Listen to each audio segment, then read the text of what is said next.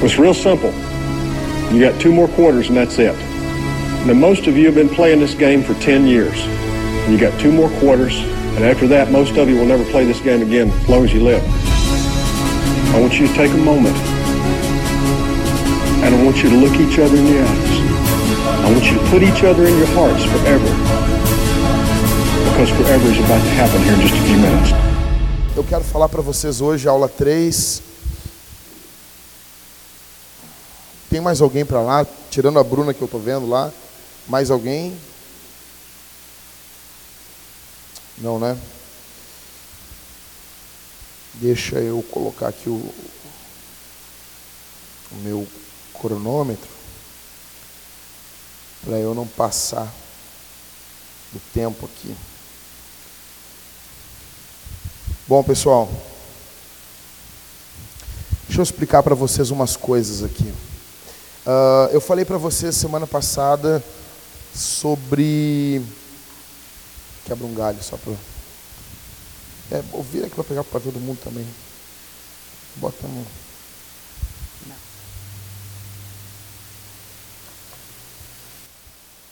Pegar, pega para todo mundo aí. Bom, gente, eu falei semana passada para vocês uh, sobre os três inimigos da nossa missão, né? Vocês se lembram? Anotaram, gente? Sim? Então, eu falei para vocês, deixa eu dar uma retomada aqui, sobre o abandono da visão. Falei sobre a covardia e a incompetência. Tá? Hoje eu quero falar com vocês, eu vou pedir que todos vocês, tá todo mundo com Bíblia aí e tem como anotar, né? Eu vou pedir que vocês, gente, primeira coisa aqui, nós precisamos carregar a Bíblia aqui na Vintage. Isso tem que começar com os líderes. Bíblia física, eu digo, tá? Uh, a Bíblia do celular é um é um aplicativo a mais dentro do celular. Ela não é o aplicativo do celular, entendeu? Então eu quero que todo mundo carregue Bíblia aqui na Vintage. Todo mundo. Eu vou bater nisso e assim, tipo, cara, pode falar o que falar do Malafaia. Eu vou mandar um vídeo no grupo da igreja. O o cara fez na igreja dele, eu achei fenomenal. Acabou, ninguém pode usar celular na igreja. Ninguém, a não ser o pessoal das mídias, ou se ele pedir para usar em algum momento. Acabou. Mandei no grupo dos pastores ali. Acabou, cara. A gente está usando o celular o tempo todo e ele é bom, tem seus recursos, mas às vezes fica pipocando ali mensagem. Eu quero ler com vocês o texto de Tito, Paulo a Tito. É depois de 2 Timóteo, acho que se não me engano é depois, acho que é antes de Hebreus. Antes de Filemão, né? Isso. É depois de 1 e 2 Tessalonicenses. Primeira, primeira Tito é bom, né? Carta de Paulo a Tito, capítulo 1, verso 5, diz assim: Foi por essa causa que deixei você em Creta, para que pusesse em ordem as coisas restantes, bem como em cada cidade constituísse presbíteros, conforme prescrevi a você. Bom, Paulo ele está escrevendo uma das suas cartas pastorais aqui, ele fala para o pupilo dele, para Tito, que ele deveria colocar a casa de Deus em ordem. São termos que a gente não está desacostumado, né? A gente pega, por exemplo, quem governa a igreja? Né? Os caras Jesus, né? Jesus, a gente tem medo de falar outra coisa. Aí Paulo fala 1 Timóteo capítulo 5, que são os presbíteros que governam a igreja. Isso é forte, né? Então, assim, quando a, a, se a gente for levar como que a Bíblia fala, tipo assim, quem é que está botando a igreja em ordem aqui?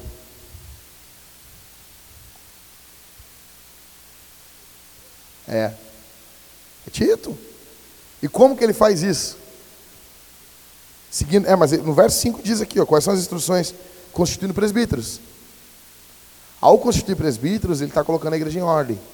Resumindo, uma, a principal, uma das principais funções da liderança da igreja, e aqui se estende às demais, é que nós precisamos de líderes para colocar a igreja em ordem.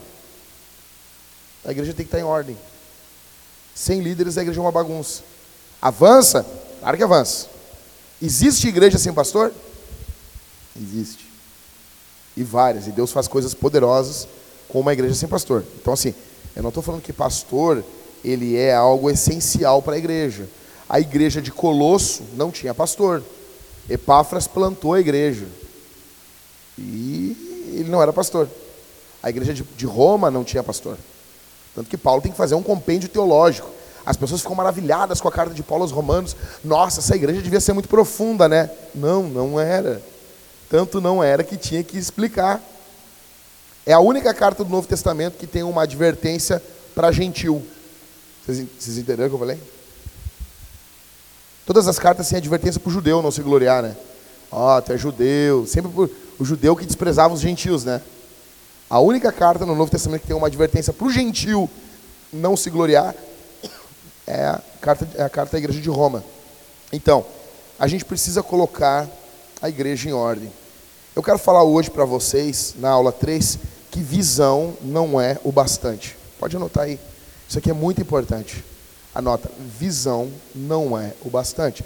A primeira característica que a gente precisa ter, que, que nós devemos cuidar para não perder, é a visão que Deus nos deu. Só que eu quero dizer que só essa visão não é o bastante. Deixa eu falar uma coisa para vocês aqui. Qual é a diferença do louco e do gênio? Oi? Resultado. Fazer. O cara chega assim, o cara tem uma ideia do outro mundo. O cara tem uma ideia do outro mundo. Mas o resultado é uma porcaria. É um louco. O gênio, a diferença do louco e do gênio é apenas o resultado. Deixa eu perguntar uma coisa para vocês aqui. Preciso que todo mundo responda. O que, que a gente pode fazer hoje no ministério com 100 reais? Não dorme, Karine. Tu não dorme. Estava na praia, estava toda feliz. Não é legal? Estava na praia também, é legal? Que isso, é legal? Se bronzeou. Vamos lá. O que, que a gente faz no ministério com 100 reais? Vou pegar 100 reais agora. O que, que tu faz no ministério com 100 reais, ô, ô Priscila? Não, mas, mas alguma coisa tu faz. Oi? Compramos quantas Bíblias? Não dá 10, não é 9 e pouco? Mas sério? Ah, o Catito, nós mandar o Catito, o Catito traz 10 Bíblias. O Catito tra, tra, traz até uma Bíblia de estudo para nós. O que, que tu faz com 100 reais no ministério, Rodrigo?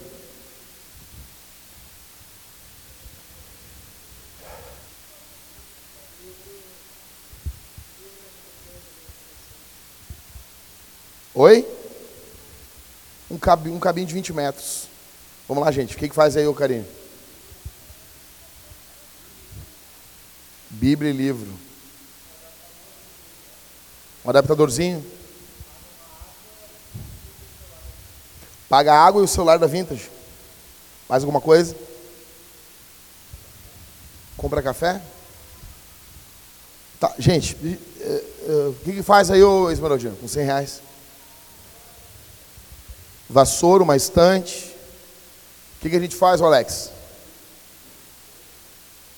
Dando uns fonezinhos. O que, que faz, amor, no, no, no Vambora com 100 reais? Olha só, deixa eu dizer uma coisa para vocês. Eu vou falar aqui, isso aqui eu quero, eu quero que vocês prestem bem atenção. Num primeiro momento vai parecer ridículo o que eu vou falar, mas eu acho que isso é genial, não é porque não é eu que criei, tá bom? Se, eu, se é genial, eu copiei de alguém. Tá bom? O que, que a gente pode fazer com 100 reais? Nós podemos realizar o que custa 100 reais. Ah, sério? Sério. 100 reais tem o poder de 100 reais. 100 reais compram o que vale 100 reais. Tá, vou explicar. O que eu quero fazer no ministério custa quanto? Custa quanto? Em dinheiro, pode, vamos lá. O que a gente quer fazer aqui nessa igreja aqui? Vamos lá, vamos, vamos mais, mais, mais, mais. O que a gente quer fazer? Vamos começar por um trabalho social. Quem quer ter um trabalho social? Não, trabalho, pomba. Não é migalha para as pessoas. Trabalho social. Quantas precisaria? Oi? 300 mil, no mínimo, ao ano, para ter um trabalho social decente. Assim, isso dá menos de 30 mil por mês, tu alcança umas oito famílias. Parece um dinheirão, 300 mil, né? Tá, vamos. Então, por mês. Tu falou, tu quis dizer por mês, Thiago? Tá. 300 mil reais por mês. Nós alcançamos em torno aí de umas, deixa eu ver, 100 pessoas? Um pouco mais? Não é tantas, tantas pessoas assim. Tá, 300 mil reais. Tá, para nós arrumar o som dessa igreja, nós precisamos de quanto, mais ou menos? Estão por dentro? Não, então não está por dentro. Nós precisamos no mínimo de em torno de uns 60 mil reais. Tá? O bom é que o do som tu não tem que comprar todo mês. O trabalho social tu vai ter todo mês. Então, assim, arredondando os 80 pau. Não, com 50, 40 pau a gente faz um negócio bala no som. Um som decentezinho. Só a mesa da igreja da Betel lá, que ela custou é, 15, 16 mil. Mas a gente faz uma brincadeira aí com uns 40 mil no som, tá? Uh, vamos lá, vai somando aí, gente. Vamos, vai, vai somando para nós, Daniel. Tá com o teu celularzinho aí? Essa bermudinha aí, Daniel. Você pode usar no, lá no. Pode ser no. Essas bermudinhas, essas perninhas de fora bem. Se perde. Esses pezinhos aí, sem nenhum calo, Daniel. Bem, bem, bem maciozinho teu pé, Daniel. Hã? Dá para comprar uma calça, Bruno? O presbítero. Uma calça para um, um militar é mais de 300 reais. Vamos lá. 300 por mês. De equipamento, 60 mil. Bota aí. Uh, para o teto dá quanto, Thales? 60 mil para fazer todo o teto aqui da igreja, né? O Thales pesquisou para nós. 60 mil reais. Uh, mas é bom que é uma vez só, não é todo mês. Né? minha, mãe, minha mãe fala muito isso. Uma vez eu fui comprar uma guitarra e a minha mãe, quantas guitarras tu vai ter que comprar na vida? Eu disse, ah, essa aí dura a vida toda? Dura. Então compra. Dura a vida toda. Complicado é que tu gasta todo mês. E ainda caga às vezes ele. Uh, mais alguma coisa? Que estão precisando aqui na igreja aqui? Oi? O ar, perfeito. Um ar, um ar central aqui. Tá, 150 pau, bota aí, um ar central. Aquele que o Tom Cruise anda pelo, por, pelo meio. Tem que passar um Tom Cruise. Ele não é muito alto, tá tranquilo. Tá? Uh, vamos lá. Hum, mais algum trabalho? Se a gente quiser fazer um trabalho não apenas de comida, mas algum trabalho que envolva estudo, que envolva pô, aula de balé, alguma coisa. Uma, pra, uma pracinha para beleza. A revitalização aqui do, do, fundo aqui da igreja. Quanto que a gente gasta mais ou menos, vocês acham? Então, nós compramos uma roçadeira e damos para o Marco. Já economizamos ali. Ó Marco, é um presente. Não que a gente quer que tu faça alguma coisa. Beleza. Esse é dos meus. Ei, Goiás, velho. E aí? Quanto mais ou menos?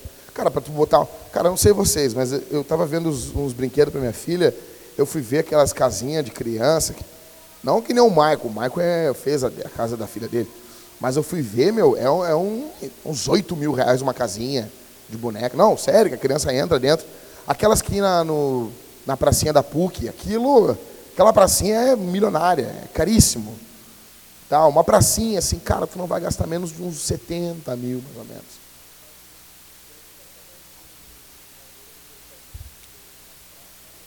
Sim. Tá, bota 20 então.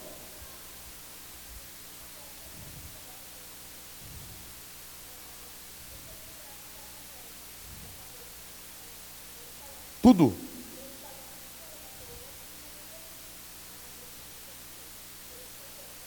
É.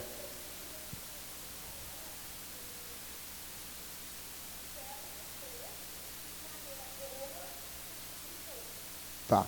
Bota aí uns 5 mil então. E, e ar-condicionado para as salas ali de cima. Quanto? Pega a central do outro prédio? Ah? É, então beleza. Uh, pintura aqui no prédio aqui. Tá, bota aí, arredonda para 4. Hã? Palco. Ah, botar um painel, um painel de LED passa 100 mil. É, passa. Mas é legal, né? É bom, né? Comunicação, né? Beleza, bota aí, bota aí, bota aí. Quer, a pergunta é, quer fazer um negócio desse? Tá, beleza. Queremos fazer. Beleza, bota aí, pomba. Bota aí. Bota aí. Bota uns 120 mil. Isso. Ó, plantação de uma igreja em Canoas.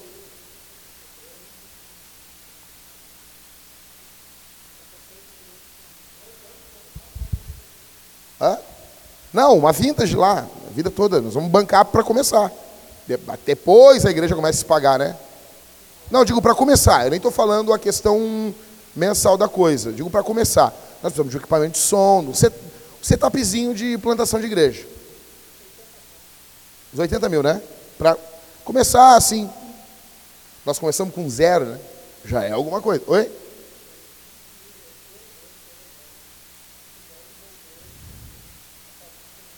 Sim, a gente tem que começar sem.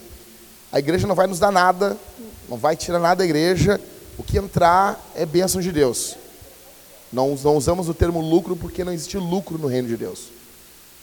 É, então, assim, vamos lá. 20 mil por mês e 80 mil para começar. Junta esses 20 mil lá com os 300 mil do trabalho social do Tiago. Tá? Aí soma numa, num talagaço só 80 mil. Fechou? Beleza? Ok? Agora, uma plantação de igreja no Uruguai. Deixa eu explicar para vocês. Eu não sei se é Deus está me direcionando, não sei, mas o meu coração anda muito quebrantado pelo, pelo sul aqui, nossa região. Eu estava pensando como a gente é egoísta às vezes, sabe? E eu perguntei no grupo da Remadores como está a situação do Paraguai, do Uruguai e da Argentina. Me disseram que a situação da Argentina, as igrejas ela até tem uma, uma situação boa e do Paraguai também. Agora, o Uruguai, eles têm 20% da população é ateia. Não, não sei se vocês têm noção disso. A cada cinco pessoas, um lá é ateu. É muita gente. Protestante está entre 5% e 6%. Vocês têm noção disso? Não tem igreja, não.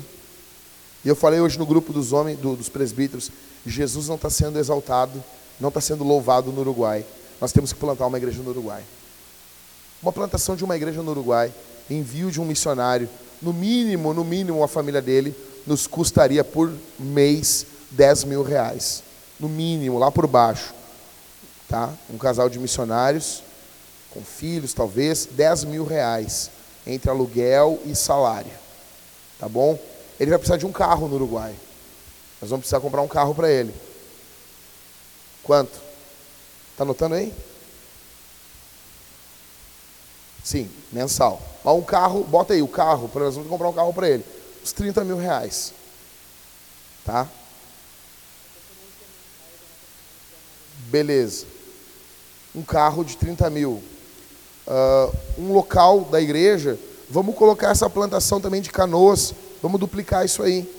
Precisamos de 80 mil para começar, dar um start, e 20 mil reais por mês, contando daí com o salário dele, mais a igreja, as contas, enfim. Ok? Quanto a gente tem marcado até agora? A primeira, a primeira pergunta que eu quero fazer antes de nós ver os valores é o seguinte: vocês concordam com essas coisas, gente? Vocês concordam? Eles querem fazer isso? Fala, Esmeraldino, está olhando com uma cara assim. Concorda com isso, Esmeraldino? Ou não? Pode dizer, cara, agora é o momento. Isso, isso, isso. Vocês querem ver, o, vocês querem ver outras igrejas sendo plantadas, ajuda, ajuda sociais, beleza? Vocês concordam com isso? Beleza, eu também, eu também concordo com isso. Quanto que deu aí? 530 mil de, por mês? Tudo que é uma vez, meio, meio milhão. Tá? Meio milhão de reais. Ou seja, aqui, cara, aqui brincando, nós já te, nós, nós, a gente já tem lugar para botar meio milhão de reais.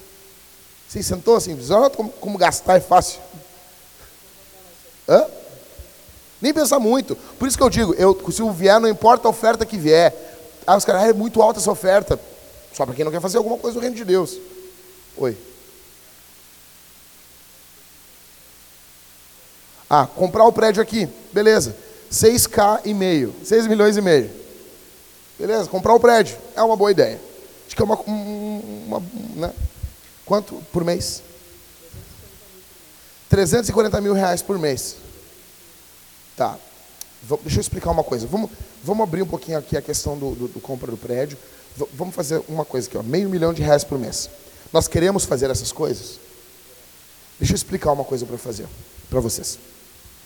Se nós queremos fazer coisas que custam meio milhão de reais, nós precisamos que entre na igreja meio milhão de reais.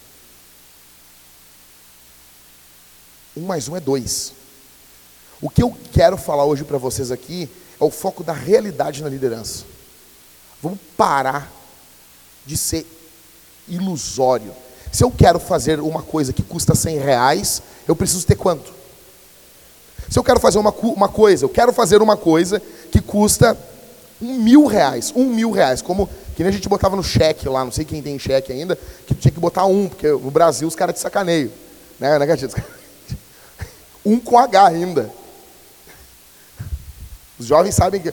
Jovenzinhos, vocês já sabem que tem que botar um mil reais e riscar lá no final fazer um, um joguinho da velha. É, um sustenido lá. Vocês sabem disso? Cadê o. Sabia disso, Viviane? Não sabia, né, Viviane? Ah, tu sabia disso? Ah, tu está trabalhando em banco, né? Não, tu não conta. Misael, tu sabia isso aí, Misael? Mentira, Misael. Tu já assinou um cheque. Ah, nossa. Eu vi no YouTube. Eu vi no Coisas Espetaculares da década de 90. Um vídeo que eu vi. Tá? Então, assim, gente, se nós queremos fazer uma coisa de 10 mil, nós precisamos de quê? 10 mil. Se nós queremos fazer uma coisa, queremos comprar o prédio, o prédio custa 6 milhões, nós precisamos de quanto? 6 milhões. Se nós queremos, ah, a gente quer fazer, uh, botar um som bacana, porque a fé vem pelo ouvir, e eu quero, quando pregar, tá um som bom para as pessoas ouvir. Quando a banda tocar, ficar melhor que o som do Metallica. O que, que eu preciso?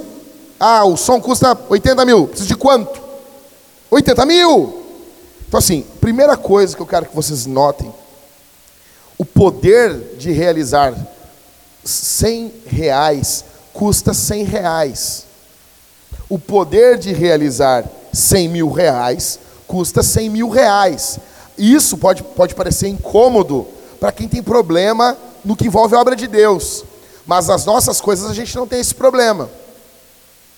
Se é para comprar um computador novo para o negão programar, o negão quer oferta. Ah, Senhor, me dá, me dá, né? Se é para o Daniel trocar aquele carro de moça que faz odonto na PUC, comprar um carro de homem casado mesmo, vocês olhem pelo Daniel, né? O cara é casado com um filho e tem um Etios, uh, hatch. Não tem problema ter Etios, né? Etios hatch. Carro de solteiro. Carro de menina que ganhou o carro do pai para ir na PUC. Ah, para tu estudar, minha filha. Tu passou no vestibular. Sempre vai sair uma guriazinha assim de de vai sair alguma guriazinha que está tá, tá cursando enfermagem, com as calças brancas, segurando as pastinhas assim, ó. Uhum. Imagina os caras defendendo o país usando Etios. O soldado americano usando Hammer. E os nossos usando Etios. Não dá para ganhar uma guerra assim. Então tá. O que, que o Daniel precisa? Se o Daniel, o quer trocar de carro, ele vai precisar. Ah, eu quero comprar um carro, um sedã. Quero, não estou falando, volto a dizer, eu não estou falando que agora, esse bairro, já que você é logos, estou falando que vocês vão fazer isso agora, gente. Ah, eu quero, eu quero comprar uma caminhonete. O meu sonho, meu sonho é ter uma caminhonete dessa C10 com, com ferrugem nos cantos. Eu, eu tenho um sonho de ter. Só que hoje esses carros ficaram caros. Esses carros da década de 90, de 80, eles ficaram caros. Esses carros. Começou a ter muita procura. Um amigo meu comprou uma Maverick uma vez, vermelho com teto de vinil. Ele pagou dois mil reais no carro. Hoje em dia, o Maverick dele está custando mais de 100 mil. Então, se eu quero aquele Maverick, eu tenho que ter mais de 100 mil. Eu já deixei de querer, não quero mais. Ou seja, tu, o Daniel quer trocar de carro. Precisa de quê? Um carro hatch, no mínimo, do mínimo, 35 mil. Para comprar um carro bom para ele, para a família dele, e se livrar do carro da Odonto da PUC. Gente, o que eu quero falar para vocês, que vocês eh, entendam aqui, é que nós precisamos ter uma noção da realidade das coisas. Se queremos, queremos isso, precisamos disso. Queremos alimentar uma multidão, precisamos disso. Queremos enviar missionários para o Uruguai, precisamos de no mínimo 20 mil reais mês para enviar um casal. Não podemos soltar a corda, senão o cara cai no poço. E isso é uma coisa que as pessoas, as pessoas pensam, ai não, mas é muito. Sabe, eu, eu noto que, como vocês acham que as igrejas foram feitas? Vocês se converteram em várias igrejas. Como que vocês acham que a igreja. Ô Catito, como é que tu acha que foi feita a igreja da Conde? O pessoal que fez a igreja, o pessoal se ralou, se ferrou. Entendeu? Eu, tu, tu, vai agora em Bento, tem, teve igre, tem uma igreja em Bento que ela foi feita com vinho. Você sabia disso? Acabou a água e os membros estavam construindo a igreja.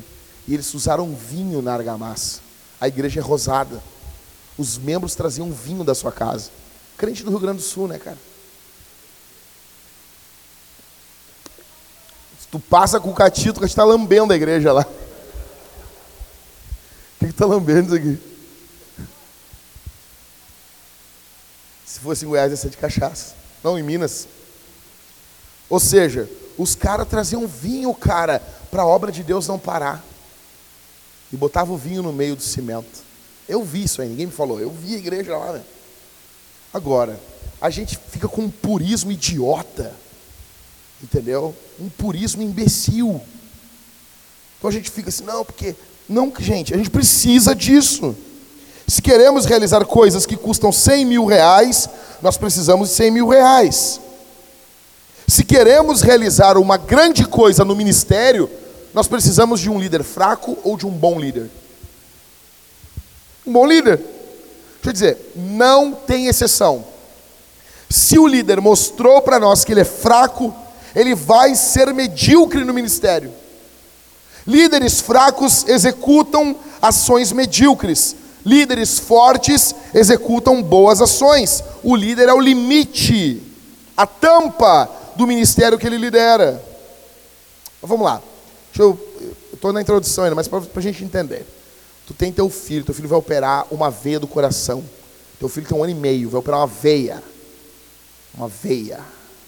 Diz o nome de uma veia do coração aí, Viviane. Tu que, tu que entende, tu que é veterinária, nutróloga do coração. Que que tu, tu estudou alguma coisa da anatomia humana, né? Já pegou um coração na mão? Qual é o nome de uma veia? Importante. A horta. Vai operar a horta do coração do teu filho, do Enzo. O Enzo dá uns tremelique no Enzo, o Enzo desmaia, porque o Enzo tem um problema na horta. Daí vai operar. Aí chega um médico. O médico chega com o Google aberto no iPad. E dele diz, cara, desculpa, eu, tá uma, a minha vida está uma correria, tu tem que me entender. A minha vida está uma correria. Minha mulher ganhou neném agora, tá, as coisas não estão fáceis né? Tá faltando dinheiro. Então eu não tive tempo de, de fazer todos os procedimentos pré-cirúrgicos. Eu estou fazendo uma pesquisa aqui no Wikipedia sobre a particularidade da via aorta. E está em inglês, mas eu estou usando o Google Translator. Mas fica tranquilo. Fica tranquilo, querido. Fica tranquilo porque eu não tenho nenhum erro nessa cirurgia. Óbvio que é a primeira vez que eu estou fazendo essa cirurgia.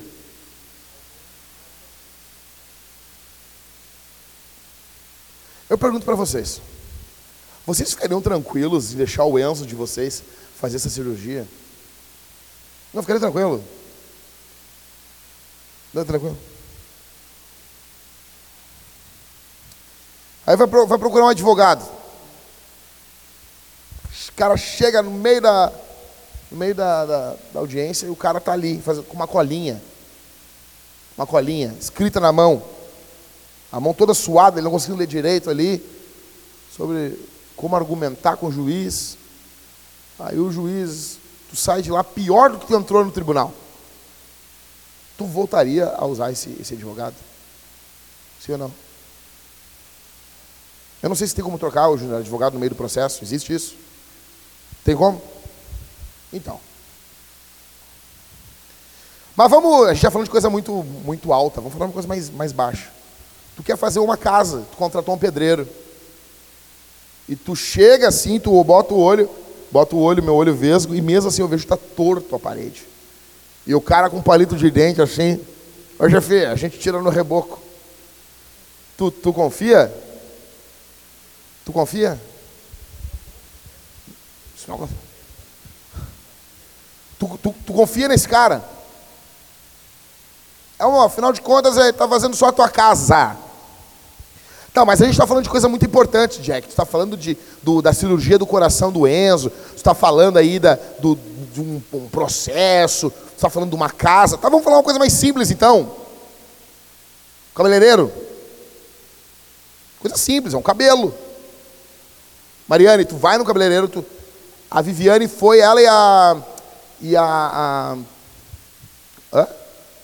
Não, ela e a, e a. A Bela foram no cabeleireiro, queimou os cabelos, voltaram só com os, só com os, só com os tocos. Parecendo a, as mulher do, a mulher do, da novela, aquela da Laços de Família, não, a Carolina Dickman. Grace by Love, Grace for Love, tinha música lá. Cê, tu ia? Ia, Mariane? Não, mas ela tem uma promoção no Peixe Urbano. A Priscila e a Jéssica agora foram numa manicure, numa manicure. Chegaram na manicure, as unhas ficaram cheias de pipoco embaixo das unhas, assim, saindo pus. Calma, calma aí. Mas a, a Jéssica e a Priscila foram no, foram no médico, elas estão bem de saúde, vai passar. É apenas uma micose que a mulher não esterilizou bem o negócio. Mas agora ela já está esterilizando.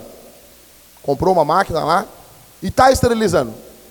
Tu ia lá, Bianca? Grupom. Peixe urbano. E eu não ia. Então, mecânico. Não, não, não é uma coisa séria. Eu estou falando de coisas muito sérias e eu estou vindo para aliviar mais. Então não é um, um, médico, não é um advogado, não é. Não, não, não. Não é a unha, não é o cabelo. Vou falar uma coisa mais simples. Um mecânico. Chega e o Daniel leva o carro para arrumar. O carro, Daniel, não sei se foi do Catito que eu vi, o carro fez o alinhamento. Chegou a ver o carro, o carro andando assim de lado, assim. Chegou a ver. Aí o Daniel sai com o carro andando de lado, parece aqueles cavalos que andam de lado, assim, sabe?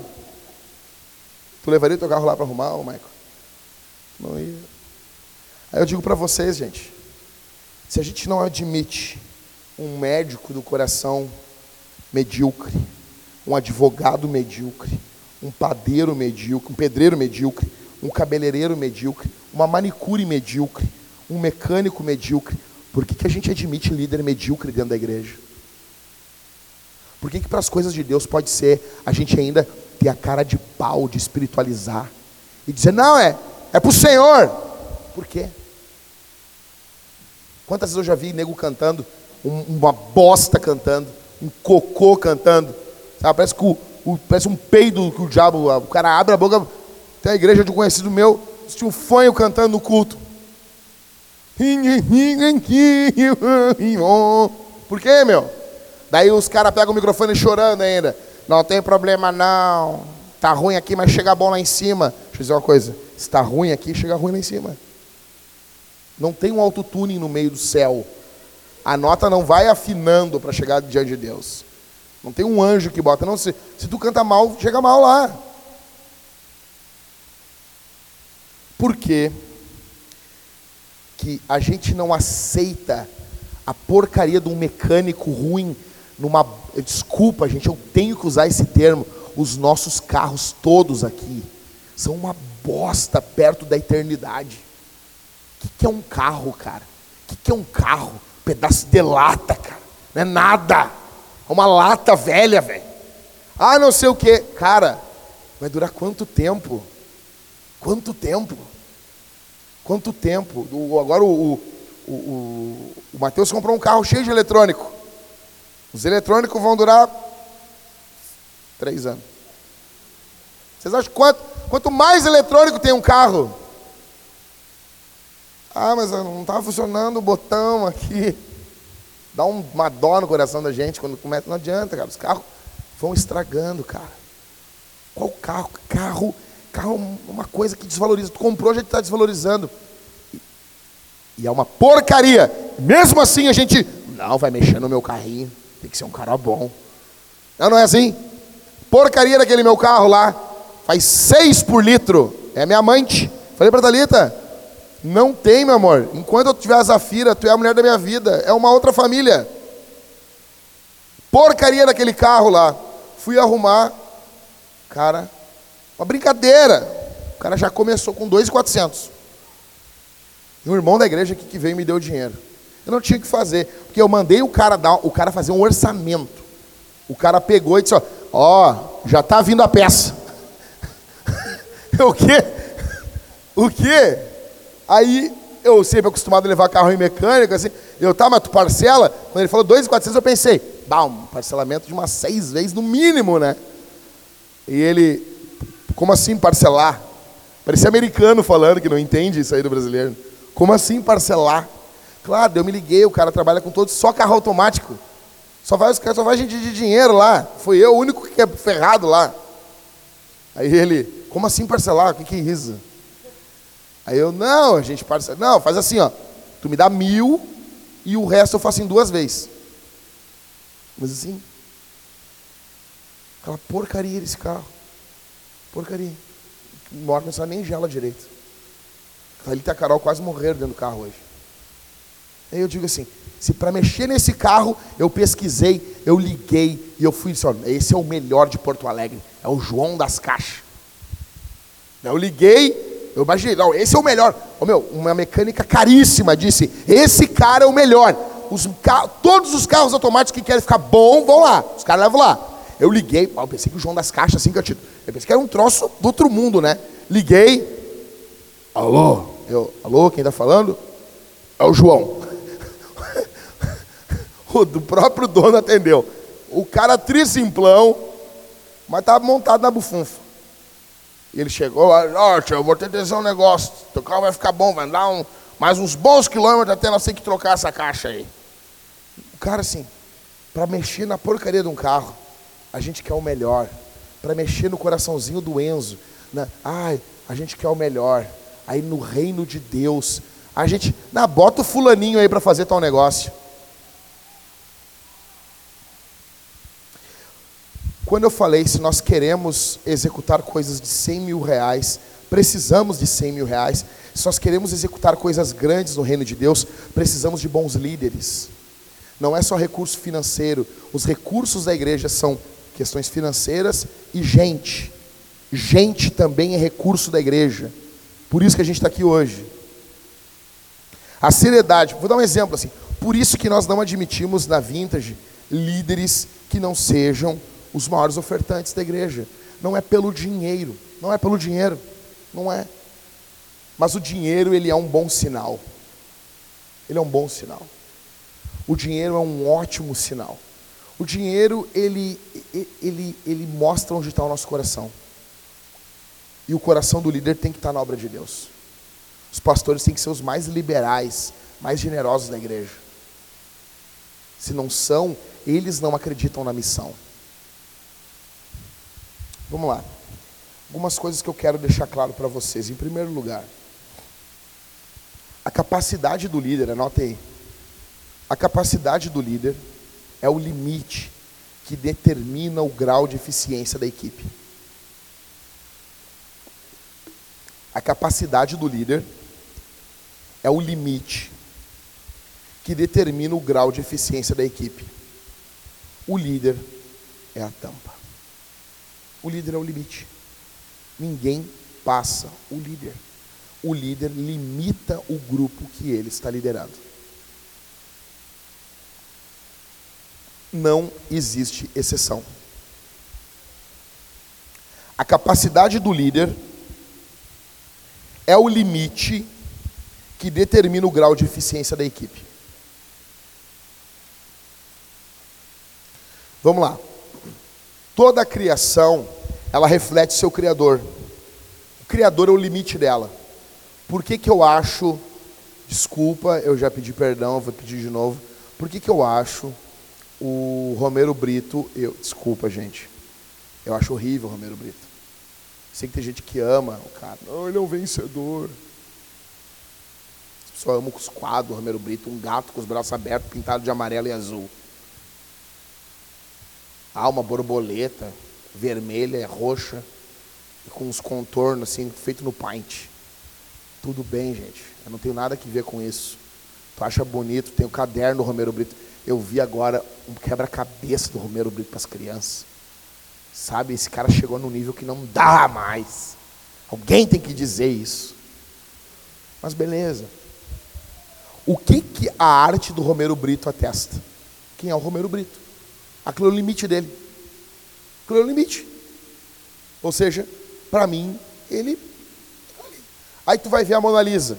Ah, olha o nível. Tu vai ver o, o, a estátua do Davi. Que é do Da Vinci, né? A estátua, né? O cara peladão lá. Nível de perfeição, cara. Ou seja, toda a criação reflete o Criador. E, e ele é o limite da criação. Por que, que nós podemos dizer, bah, o nosso Deus é grande? Porque a gente olha para a criação e a gente vê coisas complexas. A gente pô, somente uma mente muito mais complexa que isso fez isso. Então, esse é um argumento contra o ateísmo. Tu pega um relógio, ele tem um grau de complexidade. Né? Então, tu olha o relógio, tu vê que teve um criador. Tu acha um relógio na praia, tu não acredita que, baca, é um trovão aqui queimou é, essa, essa árvore e ela virou o, a, a, a, a alça, a tira do relógio. Caiu um outro trovão na areia, pedrificou e virou a, a tampa, assim, a, a lente a tampinha de vidro do relógio. Não acredita nisso. Tu acredita que alguém fez aquela engenhosidade ali. E o líder, e, e o criador, ele é o limite daquilo ali. Então, tu vê, vai ver um jogador de futebol. Ele é o limite dos lances que ele executa. Nota, cara, quando a gente vai para a escritura, existem exigências severas para os ministros do evangelho. Não é algo à toa que a gente vai assim passar por batido.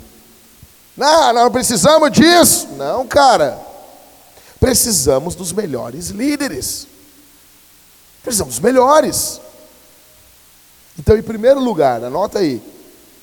A capacidade do líder é o limite que determina o grau de eficiência da equipe. O líder vai barrar a equipe com a sua, a, a, a sua limitação de, de, de, ser, de pensar, vai limitar a equipe. Ou, ou vocês não notam isso no futebol? Quantos, pode ter o melhor time do mundo. Olha o Palmeiras esse ano, ele tinha o elenco tão caro como o do Flamengo, cara. O que, que o Palmeiras ganhou? Por quê? Os líderes ultrapassados. Ou seja, ah, o Filipão não é um técnico, não é, mas joga sempre do mesmo jeito um cara lá escorado na área, jogando a bola para ele, ele acha que ele tem 95. Ele acha que ele está na Libertadores, jogando, liderando o Grêmio. O líder, ele é o, ele é o limite. Eu vou contar um negócio para vocês. Filipão, ele tem, uma, ele tem um jeito de liderar, que ele faz o quê? A família escolar. Vocês sabem disso? Sabiam disso? Ele chama os caras para conversar. Ele, ele, não, não, aqui, rapaz, tu pode contar comigo. Ele, ele fica com esse jeitão paisão dos caras.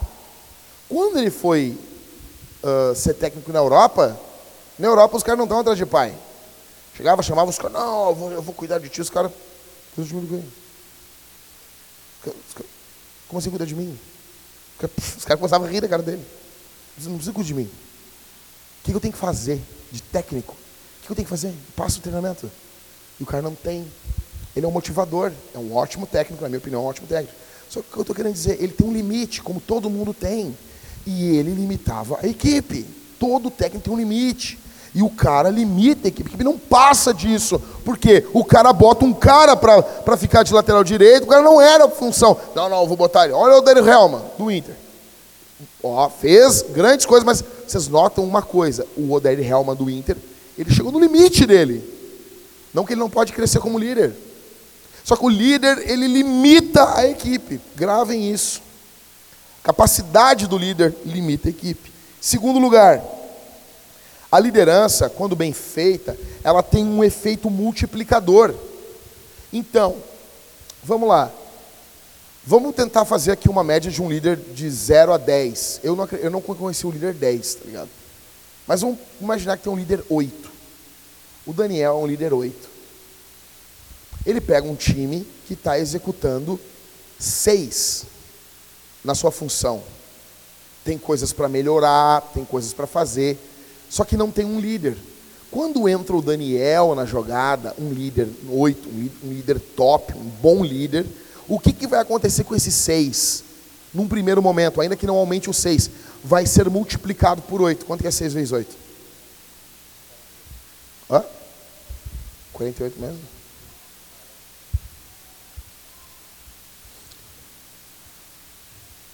Tá.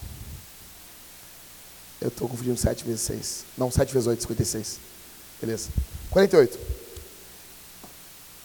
Aquilo que rendia para a equipe 6, o líder multiplica, é multiplicado no líder. Isso passa a gerar muito mais. Ainda que o Daniel nunca chegue num, num nível 10, ele pegando um time que tem um valor de 6 mais ou menos, isso vai ser multiplicado. Bons líderes, eles dinamizam quem eles estão liderando. Fala, Tiagão.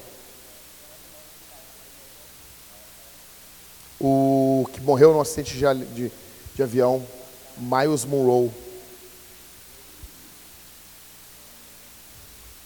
Essa frase é demais. Liderado perde para um líder, para um grupo de ovelhas liderado por um leão.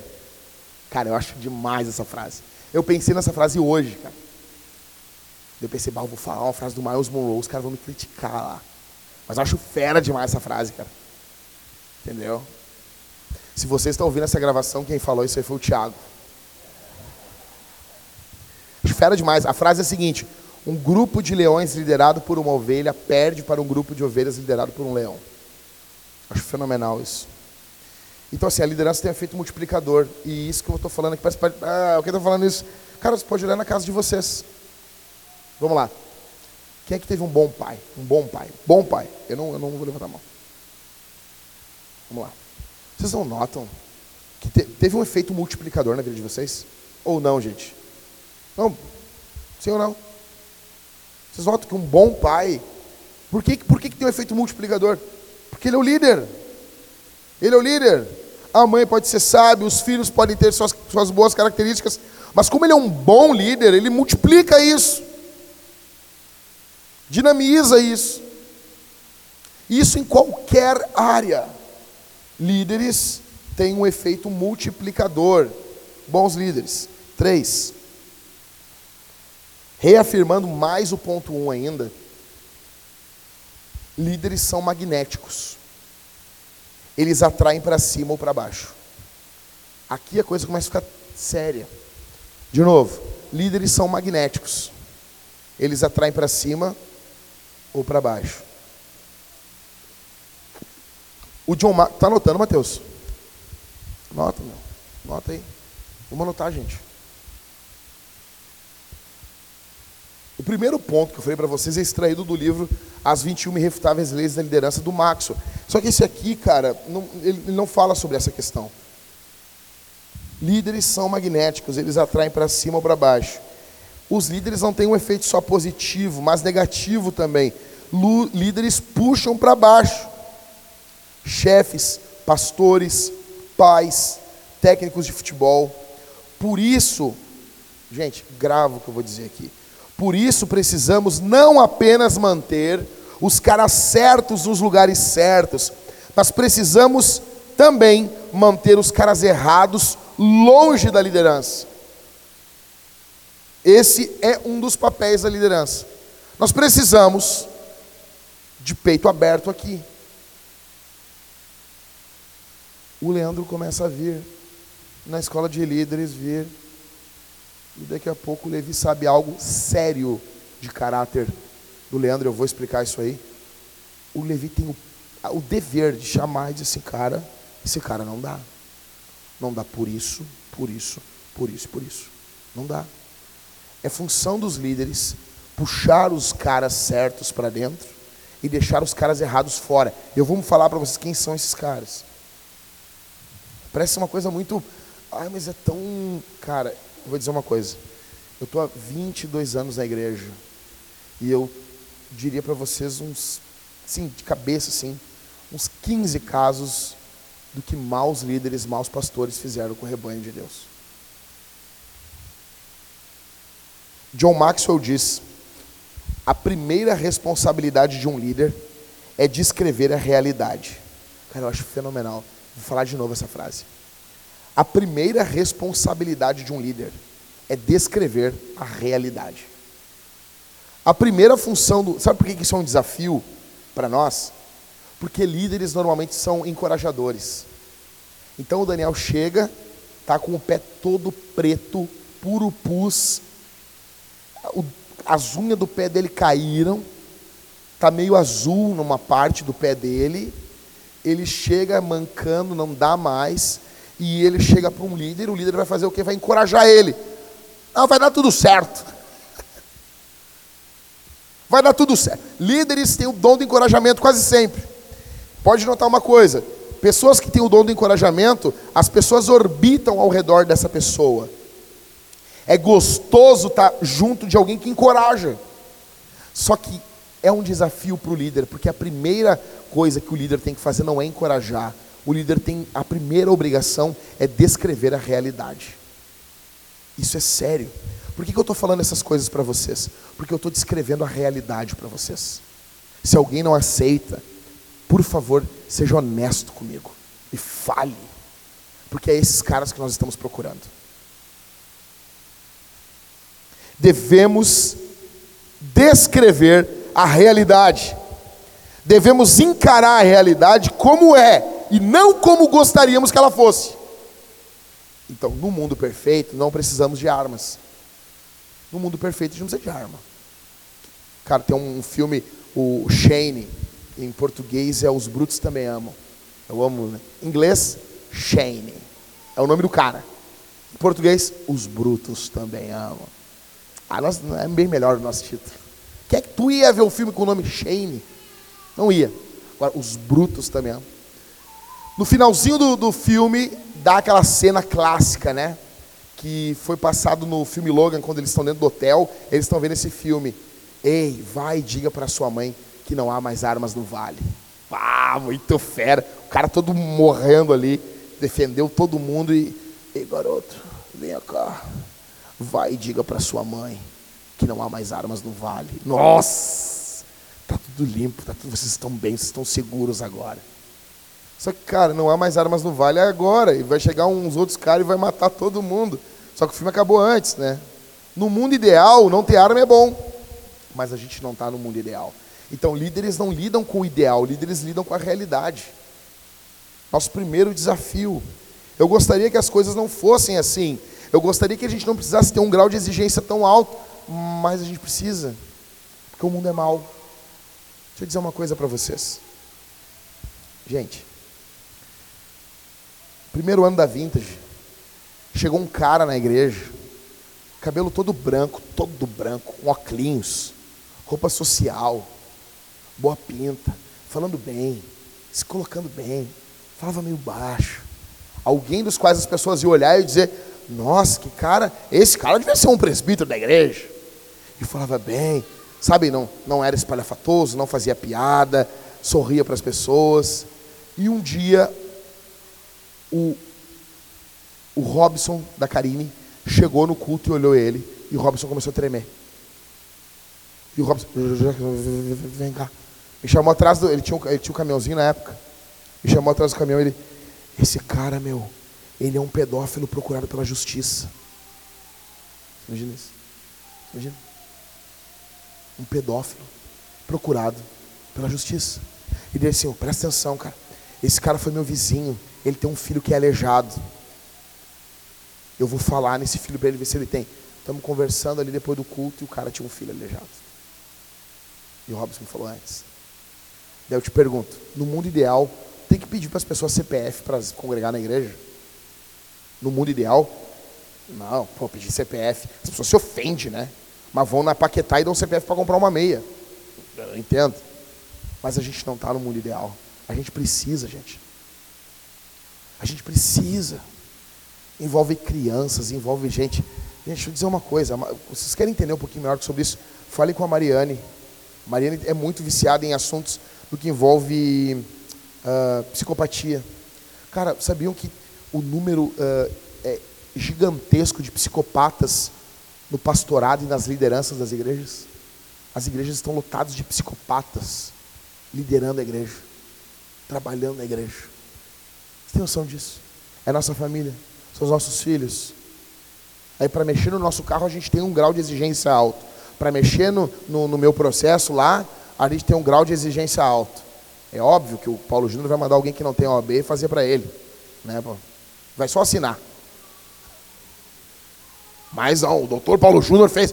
Doutor Paulo Júnior falou para mim. Para mexer na porcaria de um processo.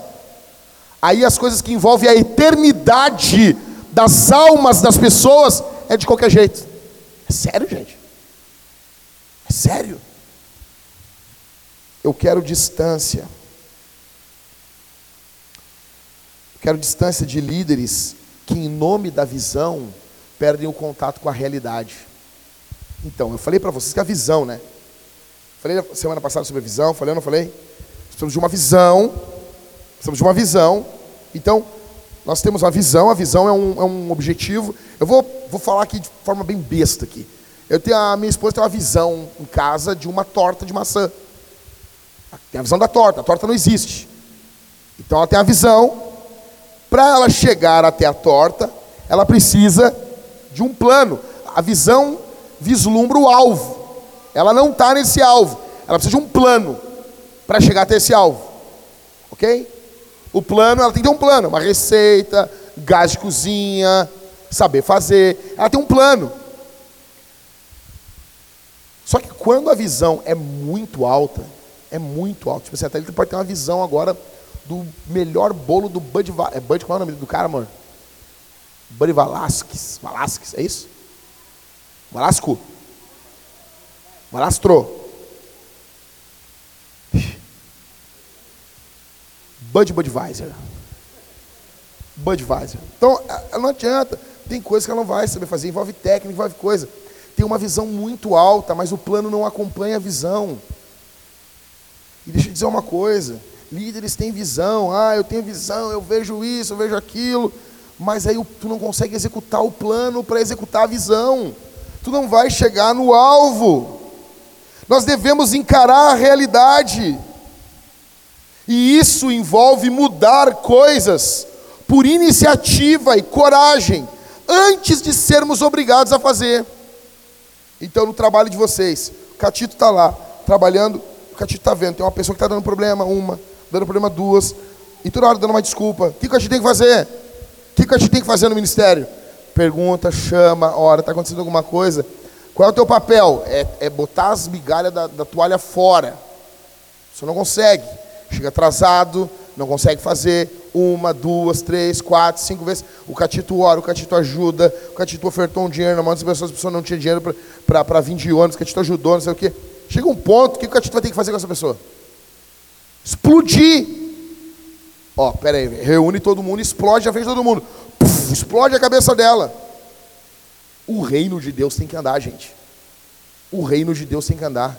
Para seguir Jesus tem, tem a, gente, a gente tem ó, não, não, não quero te amar acima de todas as coisas, vai ficar de fora do reino de Deus.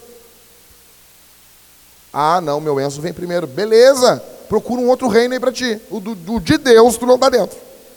Tu pode estar no do Harry Potter, no, no aí, no, no, não sei, não sei, ó, no de Deus tu não está. Mas a gente, a gente quer fazer igreja, assim, sabe, como uma coisa é a pessoa ser membro da igreja. Uma coisa é a pessoa ser amada pela igreja. Jesus olhou para o jovem rico e o Evangelho de Marcos diz uma coisa que deixa alguns calvinistas de cabelo em pé. A Bíblia diz: E Jesus muito o amou. Jesus amou o jovem rico e ele foi para o inferno. Você é louco? Em nome do amor, em nome do amor é um programa, né? Vocês se lembram disso? Em nome do amor, a exigência não baixou. Jesus amou, mas a exigência continua ali. Vem de tudo. E ele muito amou. Amei. E botou no inferno. e morreu. Então, eu quero distância de líderes que, em nome da visão, perdem o contato com a realidade. Podemos ter uma visão. Podemos, se queremos plantar uma igreja no Uruguai, queremos plantar uma igreja aqui em Canoas, queremos. A pergunta é como nós vamos fazer isso? De que jeito?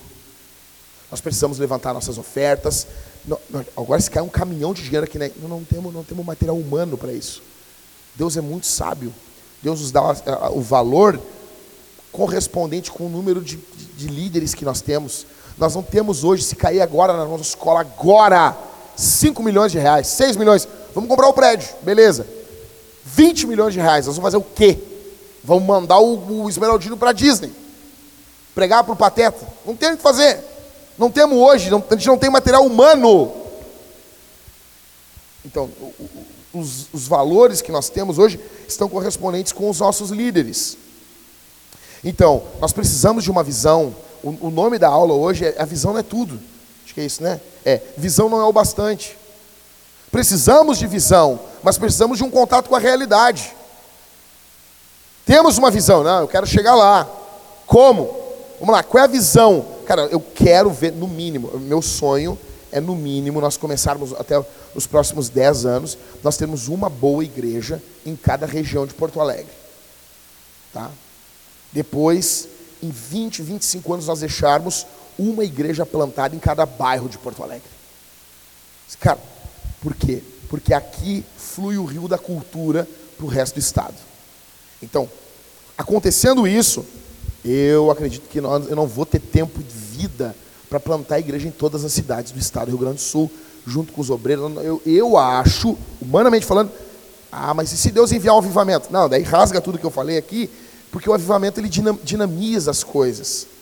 O que é avivamento? As pessoas não entendem isso. As pessoas falam, ah, avivamento, avivamento, avivamento é pular, avivamento. Não, tudo bem, até envolve às vezes pular também. Mas o que é avivamento? O avivamento, segundo Jonathan Edwards, é quando Deus faz um maior número aquilo que ele sempre fez. Ele não faz uma coisa diferente. Não. Ele sempre salvou. Sempre, sempre. Se convertiu umas três, quatro pessoas. Agora se converte 500 pessoas por semana. Entendeu? É a mesma coisa. Jesus sempre curou, sempre curou, gatito. Mas agora ele curou, pum, um montão de gente. Nós temos testemunho de gente que foi curada de câncer. Quantos testemunhos? 68 testemunhos de pessoas que foram curadas de câncer. Um avivamento. Pessoas uh, queriam ir para o ministério, queriam. Hoje nós temos 85 pessoas candidatas a plantar a igreja. Largando seus serviços, querendo plantar a igreja, enlouquecidos. Você entendendo? Isso é avivamento é quando Deus dinamiza coisas ordinárias, coisas comuns, ficam em um, um enorme número. Isso é avivamento. Então, se vier um avivamento sobre nós, beleza. Só que eu não sou Deus, eu, eu sou, eu sou um, apenas um, um, um, pastor. E eu estou falando com, assim, cara, eu, eu, tenho que trabalhar com, com o que eu estou enxergando. E eu oro para que o que eu estou falando aqui não aconteça, aconteça muito mais. Entende? Eu queria ver. Sabe, quando o Grêmio ganhou agora a Libertadores, entrevistaram o Romildo Bolzan, cara, eu quase chorei de alegria, cara. Não porque eu concordo com o que ele falou, mas eu entendo o sentimento dele. Ele falando em relação ao Grêmio e eu em relação à cidade. Olha o que ele falou, eu já falei isso aqui. O Romildo começou a chorar e ele disse assim: ó, Eu queria poder viver mais 100 anos. Aí os caras, por que, Romildo? Eu queria ver o Grêmio daqui a 100 anos. Olha o coração de adorador, né, meu? Ah, entronizado no coraçãozinho, né? Eu queria ver o Grêmio daqui a 100 anos. Eu queria ver o que, isso aqui vai se tornar. Ah, quando ele falou isso, eu enchi meus olhos d'água, porque imaginei a igreja, cara. Cara, eu já falei para vocês, eu sou otimista na missão, né? Para mim não vai piorar, para mim a coisa vai melhorar. Para mim está melhorando, para mim está aumentando, né? Nós começamos com 12. Século 1 nós tínhamos só 12. Jesus e 12. Aumentou, né? Aumentou ou não aumentou? No período da reforma, os caras não podiam traduzir a Bíblia. Nós temos quantas traduções aí? A coisa está melhorando. Porque as pessoas gostam de falar, nunca vivemos uma época pior do que a época que nós estamos vivendo. Mas quem disse isso? Mas quem disse isso? Como é bonito, né? Então, gente, eu queria poder viver para ver isso. Eu não sei, eu não sei, eu queria ver os nossos filhos pastoreando, queria ver os nossos netos. Talvez a gente não vai ter tempo para isso, mas nós precisamos fazer algo. A gente tem um período de tempo para trabalhar para o Senhor. ninguém vai pregar o evangelho na eternidade, tá bom? Ninguém vai dar oferta na eternidade. Ó, vim dar um, vim dar aqui tantos reais aqui, ó Jesus, para construir uma capelinha ali na, na, na, rua direita ali da, da Nova Jerusalém, atrás, atrás da, do, do Lago de Cristal. Não tem como, não vai ter isso. A gente tem um momento para ofertar, um momento para liderar. É uma, é uma oportunidade. Não vamos ter mais. Precisamos de visão, mas sem a realidade, o plano para concretizarmos a visão, ele, ele, ele, ele é vago. Eu quero que você, que para entender, primeiro, assim, para vocês sair pensando para casa, admita seus pontos fracos. Primeira forma para você se tornar um líder forte, admita seus pontos fracos. E vou dar um exemplo para vocês. O que, que a gente fez aqui na, no presbitério? Nós temos fraquezas no presbitério, nós temos pontos ruins no presbitério. Então a gente foi suprindo esses pontos com outros líderes que têm qualidades que a gente não tem. Por exemplo, quando eu fui falar com o Ever, para o Ever pastorear, ser pastor aqui da Vintage, tipo, eu via qualidades no Ever que eu não via em mim. Que que eu, que, eu precisei, cara, não, eu posso continuar trabalhando nos meus pontos fortes, eu posso ignorar os meus pontos fracos, posso, devo, eu estou falando que envolve liderança, não é vida espiritual, tá? Na, na liderança, eu, pô, eu não tenho aqui, o que eu puxo? Eu puxo um líder para o meu lado, que ele tem essas qualidades. E a gente vai trabalhar junto. E esse cara, ele vai ver, um, tipo assim, o que, que, acontece? Nós somos aquela falange ali do, do, do de Esparta. Tá, todos os escudos estão fechados, o inimigo não entra. A gente está assim, cobrindo um ou outro. Aí entra o Michael, o Michael, tipo, a gente estava conversando, eu e o Michael, eu leio alguns livros, isso aqui é segredo do presbitério, mas tem uns livros que eu leio e eu digo, Michael, quando tu lê esse livro, tu vai enlouquecer. Aí o Michael lê, ai cara, não, não vou te dizer, não achei legal. E daí eu, são livros que envolvem assim questão de plantação de igrejas, assim, tipo, eu penso, pá, meu, Talvez não é o dom do Michael esse. Mas o que acontece? O Michael anda comigo. Eu tenho esse dom que o Michael não tem. O Michael tem dons que eu não tenho. Aí o Michael fala, nós vamos fazer um aconselhamento. E o Michael fala uns bagulhos de pá. E daí eu pensei, pá. E o Michael está falando pro cara que está sendo aconselhado ali, né? E quando é verdade, pastor, eu penso, bah, eu também faço isso. Bah, obrigado, pastor Michael. Aí eu, a gente sai de lá assim, ô Michael, fala aquilo de novo que tu falou ali. Como é que é, como é, como é que é isso aí? Porque ele tem dons que eu não tenho. Então, a gente tem que assim, não se desespera, não sai daqui, ai, mas eu sou o pior líder. Não, o segredo está reconhecendo que tu é fraco. Sou fraco nisso, não ter vaidade. Sou fraco nisso, mas é assim mesmo. Não, cara. Sou fraco nisso, preciso de um cara melhor que eu para andar junto comigo. Admita seus pontos fracos. Beleza. O que é um líder forte para nós? Para encerrar aqui hoje. O que é um líder forte para nós? Então, o Bill Hybels, ele resume isso. O que, que nós estamos procurando? E é o que a gente, sim, a gente pegou isso aqui dele. Isso aqui demorou 30 anos para o cara cimentar. 30 anos para o cara definir isso aqui. E para nós é a mesma coisa, tá bom? Então, nós resumimos em três Cs. Três letras Cs. O que, que a gente está procurando? O que, que é o bom líder? Então, em primeiro lugar, primeiro C, caráter. O que nós estamos querendo? Para vocês entenderem. Para você sair daqui, olhar os irmãos da igreja, olhar, pô, cara, tu não quer servir na liderança, não quer estar junto com nós. O primeiro C é caráter. As pessoas podem ou não podem ser mudadas no meio do processo. Deus pode fazer uma obra na vida das pessoas. Pode? Eu acredito que pode. Mas eu não arrisco. Por quê? Porque a ovelha não, não dá para arriscar. Dá para pegar, dá para a pessoa, a, aquela babá, todas as crianças se engasgam com, a, com aquela babá. Ela pode aprender a cuidar de criança, essa babá? Pode. Mas eu vou largar minha filha na mão dela? Não vou. Vocês entendem? Então, assim, pessoas podem ser mudadas. Ela não tem caráter, ela passou a ter dentro da liderança. Pode. Só que eu não arrisco. Por quê? Porque eu não sou Deus. Eu não olho. As pessoas dizem, mas tu não é. Esse argumento é contra as pessoas. Gravem isso. Catito, mas tu não é Deus, tu não olha o coração. Por isso mesmo. Mas tu não é Deus, Daniel. Como é que tu. Porque, porque eu não sou Deus, que eu não arrisco. Eu não sou Deus. Eu não sou Deus. Então eu não arrisco. Eu não posso arriscar. Nós precisamos o quê? Primeiro, líderes crentes, caráter. Primeira coisa, o cara tem que ser crente, evangélico, evangélico, como diz o pai do um amigo meu. Os evangélicos. Ah, estava dando ali o programa dos crentes, os evangélicos. O Malafé começa a falar, é, esse é vendedor de livro, não gosto. Engraçado isso. Precisamos de líderes com caráter. Eles têm que ser piedosos, tem que ser honestos. Vai vender um carro, ele vai dizer: esse carro dá problema aqui. Honesto. Comprometido com a confissão de fé da igreja. Não vai chegar aqui e dizer, não, quero, eu estou junto com os irmãos. Aí depois, essa é uma porcaria essa confissão de fé, eu discordo de tudo isso aí. É o que mais acontece hoje em dia nas igrejas. Tu chega, eu, eu, cara, eu tenho pena dos presbiterianos nisso. Os caras chegam lá, mente na hora da entrevista, e daí quando vê eles saem fazendo tudo da cabeça deles. Então a gente tem uma confissão de fé, concordo. Humilde, um líder tratável, um líder confiável. Tu confia no cara. Não pode estar na liderança o cara que tu não confia a tua casa, não confia a tua mulher pro cara. O cara assim, ó, seguinte, leva a minha esposa até tal lugar. O cara vai trovar a tua mulher. Não dá. Não, e vou além. O Douglas Wilson fala ainda das nossas filhas. Tem homens que não respeitam a filha do irmão. Isso é sério, cara. Isso é sério, velho. Não dá. Não dá para a gente admitir.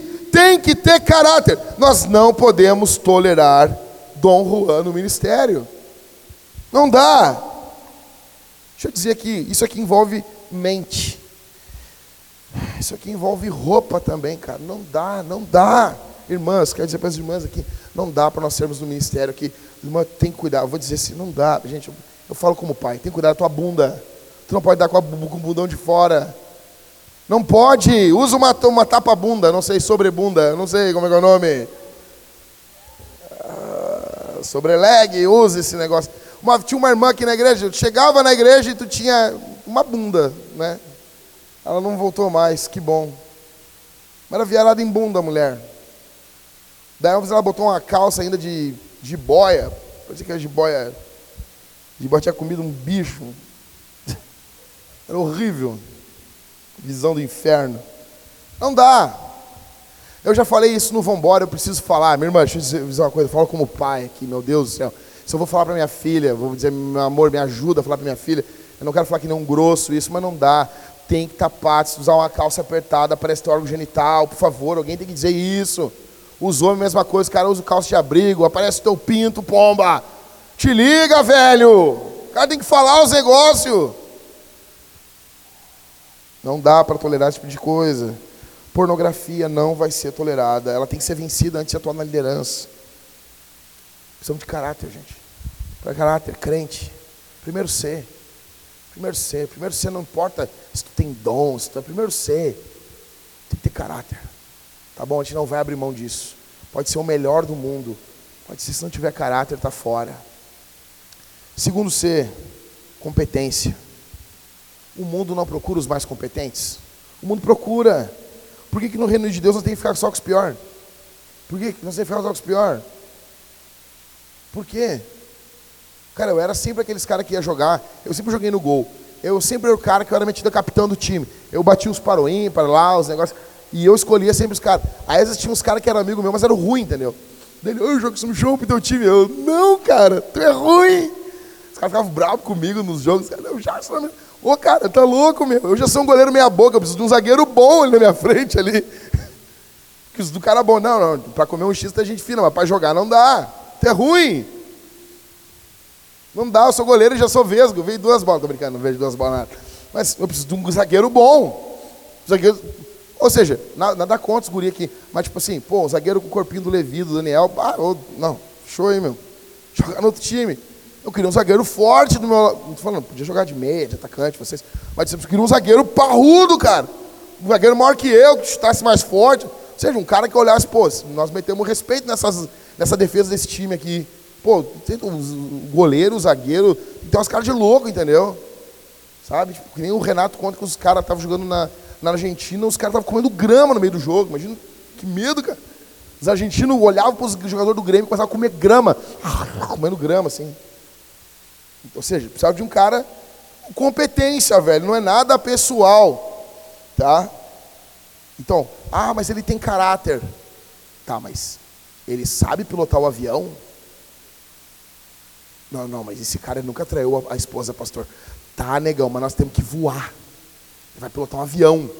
Tudo bem, eu não vou botar um cara aqui para. Não, mas beleza, ele tem caráter. Tá, mas o outro também tem caráter e sabe pilotar. Não, vou botar esse cara. Tem que ter competência. Aqueles que não conseguem fazer nada e migram para o ministério. Vocês nunca viram isso? Vocês nunca viram isso na igreja? O cara tentou tudo, tentou tudo, não nada deu certo na vida dele. Aí ele, você é missionário. Vocês nunca viram isso?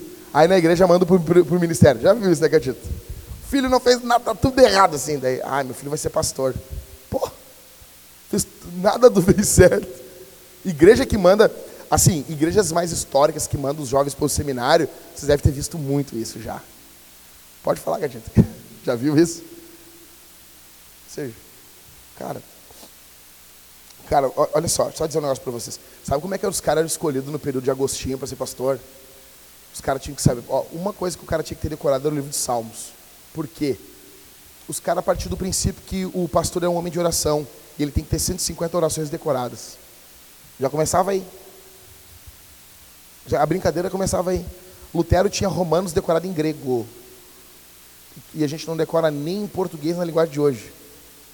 Tem algo errado com a nossa geração. 1 Timóteo 3 diz que o diácono tem que ser um cara experimentado. Não é que vai dar um tapa no ouvido dele e ficar experimentando ele. Ele tem que ser testado, mas não é esses testes aí. Ele tem que ser um cara aprovado pela comunidade. Gente, deixa eu dizer uma coisa hoje. Eu, eu, não sei se você sabe assim, mas as igrejas que estão alcançando muitas pessoas no mundo hoje. A, a, a, pode falar o que falar da Hilson. Ah, Hilson, sei o quê. Gente, vocês sabiam que os profissionais que trabalham na Hilson, que doam seu tempo, seus talentos, suas finanças, os crentes de lá, tem muito cara que trabalha na, no Google, na Amazon, na Apple, no Windows, os caras servem nas mídias da igreja. Sabia, sabia disso aí? Não sei se você sabe disso. O, o Bill Hybels conta que tinha um cara que trabalhava para o Bill Gates e ele fez uma proposta, assim, tipo, um terço do salário que o Bill Gates pagava para o cara. E o Bill Hybels disse, não, é para o reino de Deus, nós vamos avançar com a igreja. O cara, tá bom! Saiu e foi trabalhar na igreja. O nível do cara, meu, trabalhando na igreja. Nível Windows, velho. Não, não é o Windows. É Microsoft, tipo, nível Bill Gates, o homem mais rico do mundo. Não sei se é o mais rico, acho que agora é o Jeff Bezos. Cara, vocês entendem isso? São caras que largaram tudo para servir no ministério. Eu não estou falando agora, ah, o Jack está querendo, cara. Pô, mas eu não sou um nível Bill Hybels, não sou. Eu estou falando que nós temos que crescer como líderes, todos nós. Eu junto, junto com vocês. Nós temos que crescer tudo como, como líderes. Vocês estão entendendo isso? Então, primeiro, caráter é a coisa mais importante. Em segundo lugar, aqui é em ordem mesmo, é o que vale mais. Em segundo lugar é competência. Tem que ser competente. Não é, ah, mega coisa. Não, cara, não, não sai daqui desesperado, ah, eu não sirvo. Não, cara, daqui a pouco eu vou, usar, vou falar uma coisa bem clichê. Vai parecer bem coach que eu vou falar, mas não é, cara, é verdade. Tu não pode pegar, meu, um peixe e querer botar ele na escola do, dos voadores. O peixe não vai ser deprimido, ah, não vou bem. Não, ele nunca vai voar. O dom dele é outro.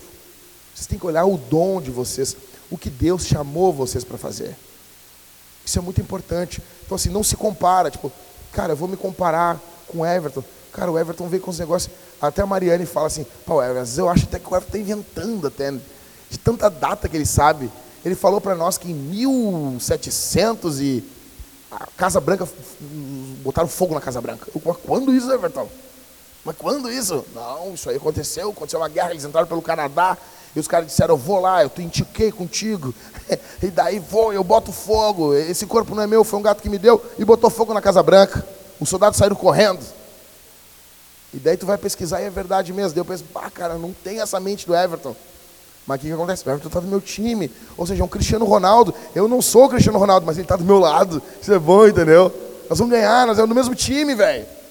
Eu não preciso ser o herói, o cara é o herói, então tá bom, velho final vou ter uma medalha no meu peito. Estou grande junto com ele. Vocês entendem? Então nós precisamos de cara bom e nós precisamos ficar felizes. Os líderes estão crescendo. Pô, a, aquela irmã, ela tem, ela não tem o dom do Everton, mas cara, ela é boa em outra coisa. São os dons. Você não precisa sair assim, bah, eu não sou bom. Tipo, Bah, eu não sei fazer isso. Cara, fica tranquilo, velho. Só fazer outra coisa. Então, assim, competência na área que tu quer fazer.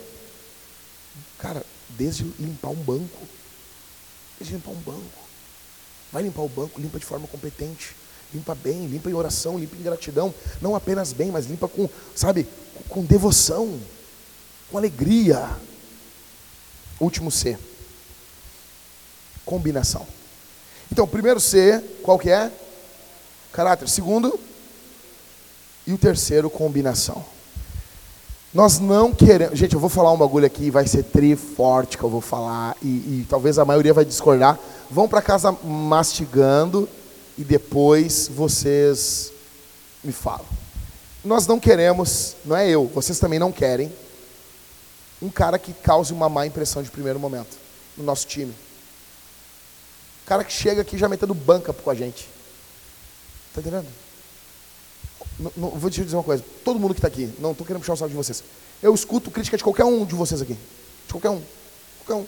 Catito chegar e dizer assim, oh, o Michael, o Levi, todo mundo aqui. Nós, a gente já está aqui um tempo junto. Estamos um tempo junto. Até o Pablo, cara, que chegou, é um dos mais novos, o Pablo, a Jéssica. Ai, Jéssica, que fala assim, né? Se falar alguma coisa, a gente vai ouvir. Nós já estamos começando a ter combinação. Agora, vocês imaginam um cara que não chega do nada aqui, na nossa igreja. Teve um cara agora que estava na catequese e ele ouviu as 10 razões para não se juntar na Vintage e saiu do grupo da catequese. Estou saindo. Com as inconsistências do Jackson.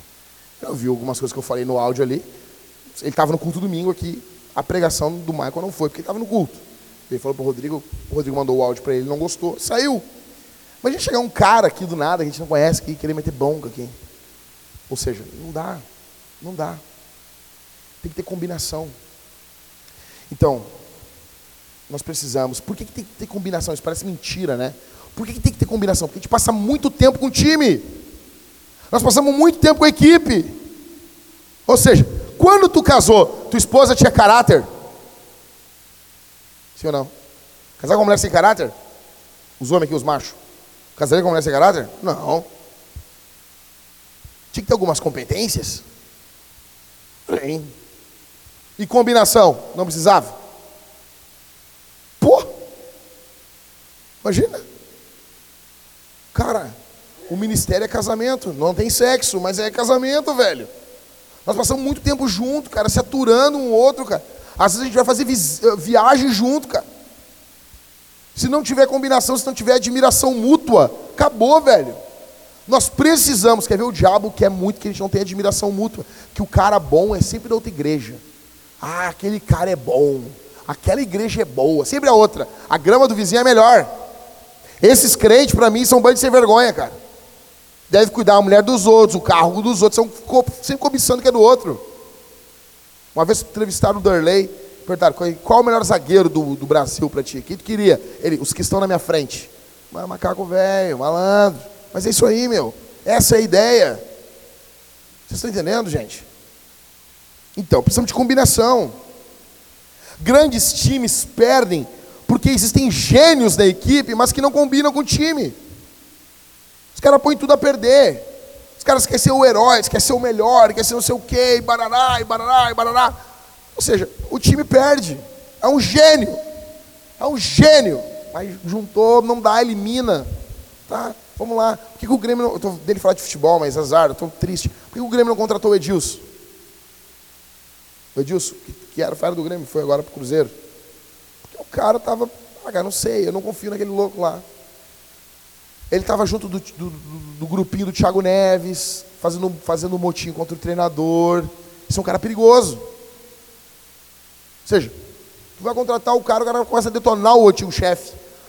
Pode ser verdade, mas bah, estranho, cara. Vocês não acham isso, gente? Sério, gente? Pode falar aí. Então, estamos procurando o quê? Em primeiro lugar. Primeiro lugar. Segundo. Terceiro. Combinação. Não, combinação não está no nível do caráter? Não está. Não está no nível da competência? Não está. Mas se não tiver, não está dentro. Não é que não vamos, não vamos discordar. Não é isso. Mas tem que ter combinação. Tem que ter liga. tem que ter liga, tem que ter prazer, tem que ter alegria olhar. Olhou a cara do cara, tem alegria, sabe? Primeira, primeira disposição do coração não é confronto, não é briga, não é raiva, não é nada, é prazer, é amor, é alegria, é gozo no espírito, é o meu time, cara. Coisa boa olhar para esses caras, meu. Coisa boa, que bênção. Olha o time que eu estou tendo para trabalhar, velho. Precisamos de combinação. Combinação não é pouca coisa, cara. Não é pouca coisa. É algo muito importante. Se eu pudesse resumir aqui, resumir tudo que eu falei. Se eu pudesse resumir, eu falei muito. Pudesse resumir numa coisa. Eu quero líderes que deem fruto. Dê fruto. Temos que dar frutos. Precisamos de líderes que realizem e não deem desculpas. Precisamos de líderes que façam a coisa acontecer. Eu não estou falando aqui que tu vai fazer um planeta. Quando eu falo isso, as pessoas ficam, ah, mas tu é Deus. Não, eu não estou falando que tu vai falar, lá, uh, haja luz. Eu não estou dizendo isso. Tá? Mas tu tem como motivar uma equipe, tem como treinar caras, tem como fazer encontro com o pessoal. Vocês podem estar juntos. Vocês podem entender assim, o foco da igreja é fazer discípulos e plantar igrejas. E o Daniel ainda uh, deu um boost ainda fazer discípulos que fazem discípulos e plantar igrejas que plantam igrejas. Perfeito. O nosso alvo, é a nossa meta. Tudo aqui tem que concorrer para isso. Tudo aqui tem que convergir para isso. Por que fazemos reunião de homens? Porque queremos bons homens para a igreja. Se não fosse isso, acabamos com a porcaria da cavalo branco. Acabamos com a porcaria. Eu vou pregar nos lugares no Brasil aí, tem uns lugares para ir agora. Eu vou, eu chego lá. Por que, que eu comecei a falar para os homens? Os caras ficam lá tudo, ah, nós queremos comer bacon, queremos tomar cerveja, escorrer a cerveja pela barba, ah, nós somos vikings modernos. Aí depois ele entra num Etios, né? Aí, né? O pai chora no banho. Aí tá. E não bota. Ai, como só carne. Né? Eu, eu, eu, sou, eu sou viking. Eu tomo. Como é que é aquele hidromel? Os caras fazem hidromel. Não, os caras são os, os templários do, do, do, século 21. Tem uns piá agora. Os caras não arrumam a cama, moram com os pais, são templário da igreja católica. É sério. Aí os caras são os templários. Aí tá. Aí os caras pensam, pá, o Jack falando isso aí, o cara. Daí eu digo, bah, eu comecei a falar isso por causa da igreja. Os caras ficam me olhando assim. Ah! Eles acham que eu vou falar um negócio, nós vamos revolucionar o mundo, nós vamos tocar fogo na, na, no sovaco das feministas. Eles acham que eu vou falar, que eu vou chegar um dia e vou falar isso. Vamos, saiam! Se eu fizer, um, dependendo do, do lugar que eu tô, os caras estão tão pilhados, cara. Eles vão falar, saiam! Matem os infiéis! Eles vão, velho! É louco! E daí eu vejo que os caras estão... Ô meu, fui eu, eu e o Rodrigo, nós fomos pregar num lugar, deixa eu te contar isso aqui. Eu fui pregar num lugar lá no Paraná, lá. Aí cheguei, cara tinha um cara com, a, com, com um bagulho de um elmo, assim, um negócio de, de, de gladiador, o guri, guri me esperando assim. Eu cheguei no lugar, o guri com um negócio de gladiador, meu, sério? Eu vim aqui lhe receber pessoalmente. Ele tirou, eu, eu mesmo forjei essa faca. E ele fez na minha forja. Eu, 16 anos, guri. Andava, andava com, um bagulho de gladiador na cabeça. Sério, cara, não estou inventando. Eu fiquei, cara, isso está indo longe demais, meu. É que nem os caras no show do Iron Maiden, no, no Rock in Rio, um calorão, um calorão, os caras tudo de camisa preta. E os caras do Iron Maiden tudo de camisa branca e bermuda. Os fãs são sempre mais loucos, né, meu? Esse cara, esses caras são loucos, meu. Não, eu forjei essa faca, não sei o quê. Daí eu olhei, tem namorada? Não, é óbvio que não vai ter. Como é que a guria vai namorar um cara que usa um capacete de gladiador?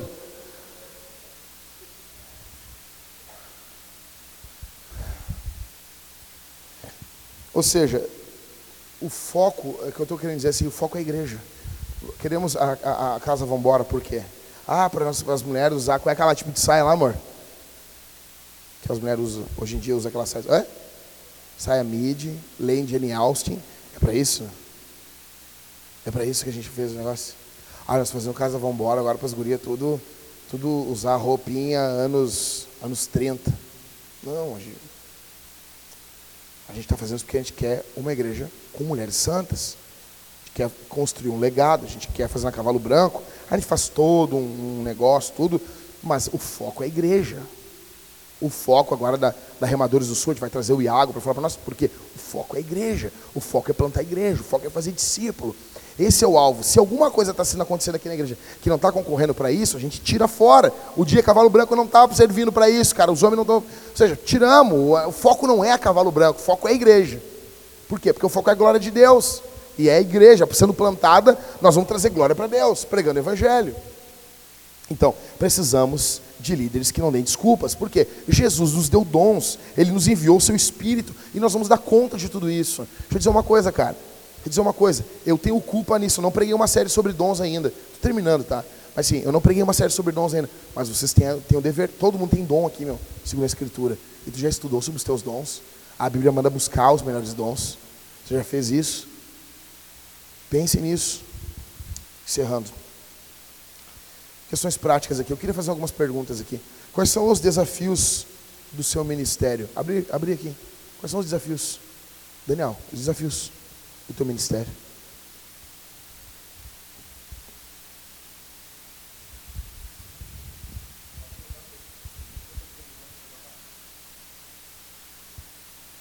Nossa. É... Bom, acho que acredito que o principal hoje é ter mais líderes, né? O maior desafio que a gente está enfrentando. Que é, bom, esse é o primeiro. Depois acredito que seja uma, uma resposta mais positiva das pessoas à liderança do, do líder que está ali, né? Não é, entendendo que o pastor mais próximo dela é o líder de GC e de fato lidando, convivendo com ele, buscando ele dessa forma.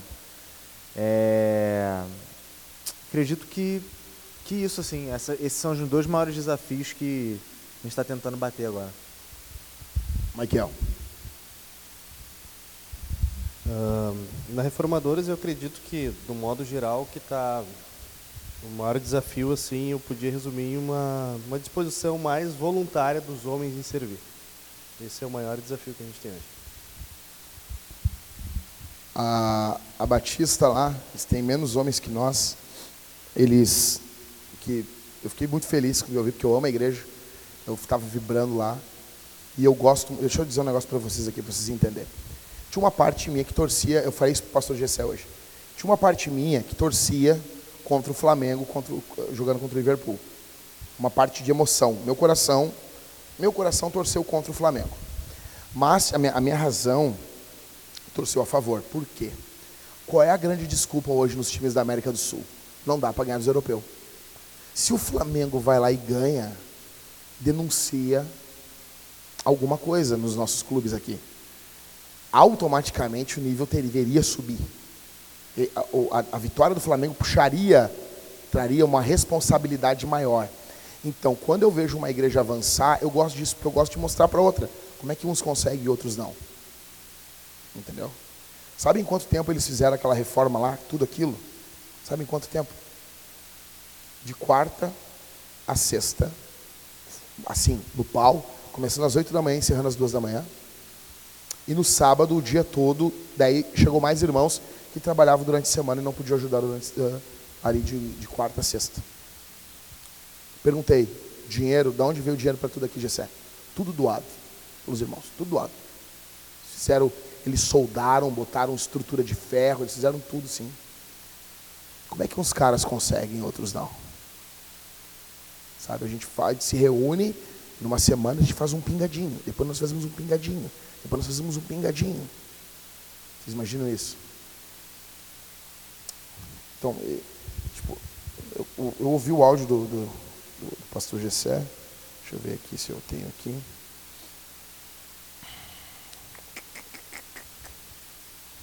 Então, meu querido, estava te falando assim, ó, o pessoal pegou junto mesmo. Nós começamos na quarta-feira e tocamos quarta, quinta e sexta é, direto, assim, né? Direto e reto. No sábado, ainda o palco foi até o final do, da tarde, assim, já estava, no início da noite já estava completo, com rampa, com tudo, né? Porque a gente aumentou ali em, em praticamente, em dois e meio nós tivemos que refazer um meio metro, então foram 3 metros de palco por 15 de largura, né? E, e, a galera pegou junto. Fizemos também aquela, aquele, aquela estrutura de ferro ali para segurar o ar-condicionado. Né?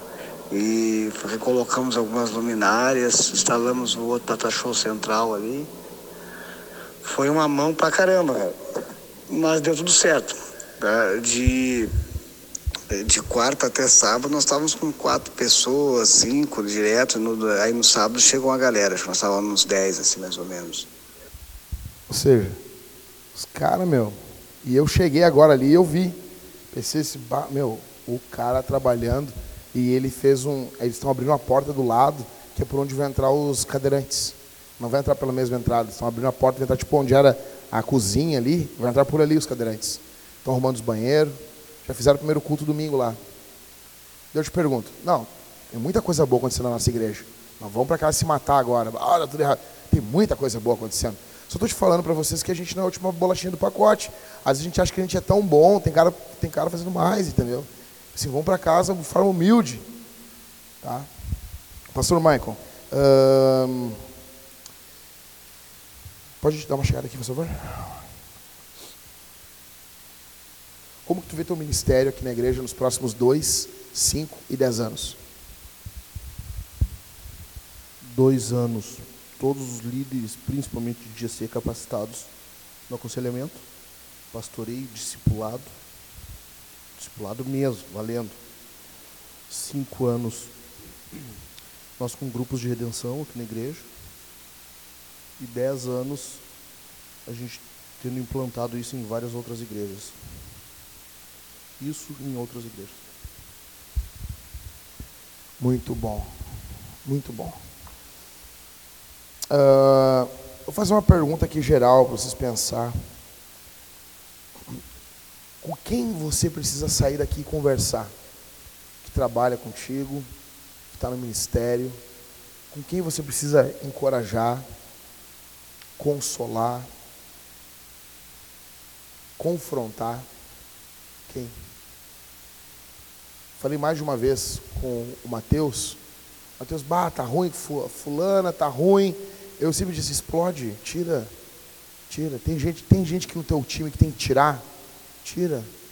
Tá vendo? Não tem os três Cs. Não tem caráter, competência e combinação. Não tem. Tira. Tira. É preferível não ter do que ter gente complicando, trazendo problema. Não, Jack, ó, não tem ali, ó. Tá disposta, tá mudando, tá sendo transformado. Eu não sabia disso até agora. Botei alguém, mas tá sendo transformado. Beleza, glória a Deus. Alguém é humilde, pelo menos, está aceitando. Mas não. Só traz discórdia. Tira. Paulo fala a Tito que a gente tem que tirar. Alguém que traz discórdia, tira. Alguém que está trazendo divisão, tira. Isso é sério. Eu não estou falando de divisão, assim, como as igrejas neopentecostais falam. Não estou falando de divisão séria. A Bíblia diz, cara, o homem que causa divisão, contencioso, chama uma, duas vezes, depois tu ignora ele. Ou seja, exclusão, velho. Isso é sério, cara. Nós precisamos avançar. Encerrando, gente. Tudo isso aqui para dizer, nós precisamos dar frutos. Nós precisamos dar frutos. E uma coisa tem que ficar claro para nós aqui. Gente, só tem um jeito. Eu estava pensando hoje, meditando. Vocês imaginam? Eu botei no grupo da igreja. Se ninguém ganhar ninguém para Jesus agora na igreja, do mundo todo, a igreja em uma geração ela acaba. Deixa eu parar para pensar nisso, gente. Que a igreja está sempre, há dois mil anos, a uma geração de acabar. Quem sustenta as igrejas são os missionários, são os crentes que ganham pessoas para Jesus. E vocês sabem quantos por cento dos crentes ganham pessoas para Jesus? 20%. 20% dos crentes pregam o evangelho. 80 por, o- 20% dos recursos é, é chamado o sistema de é sistema de Pareto, me lembro agora. Isso é aplicado para diversas áreas da vida. Ah, ah, Os recursos da igreja basicamente vêm de 20% dos crentes. É 20% dos crentes que oram, que jejuam, que pregam. E nós temos um peso morto, não aqui, nas igrejas em geral, de uma média de 80%. Eu não estou falando do crente fraco. O crente fraco tem que ser, tem que ser suportado. Eu estou falando de peso morto. Peso morto. Cara folgado. Não ora, não jejua, não dizima, não serve, não cede o tempo, não sacrifica em nada a sua vidinha medíocre. Gente, se nós queremos fazer missões, tudo que eu perguntei lá no começo. Nós queremos plantar uma igreja no Uruguai nesse ritmo. Tudo bem, Jesus está nos abençoando, glória a Deus, pô, bacana. Pô, mas nesse ritmo, nós vamos plantar a igreja no Uruguai em 2030.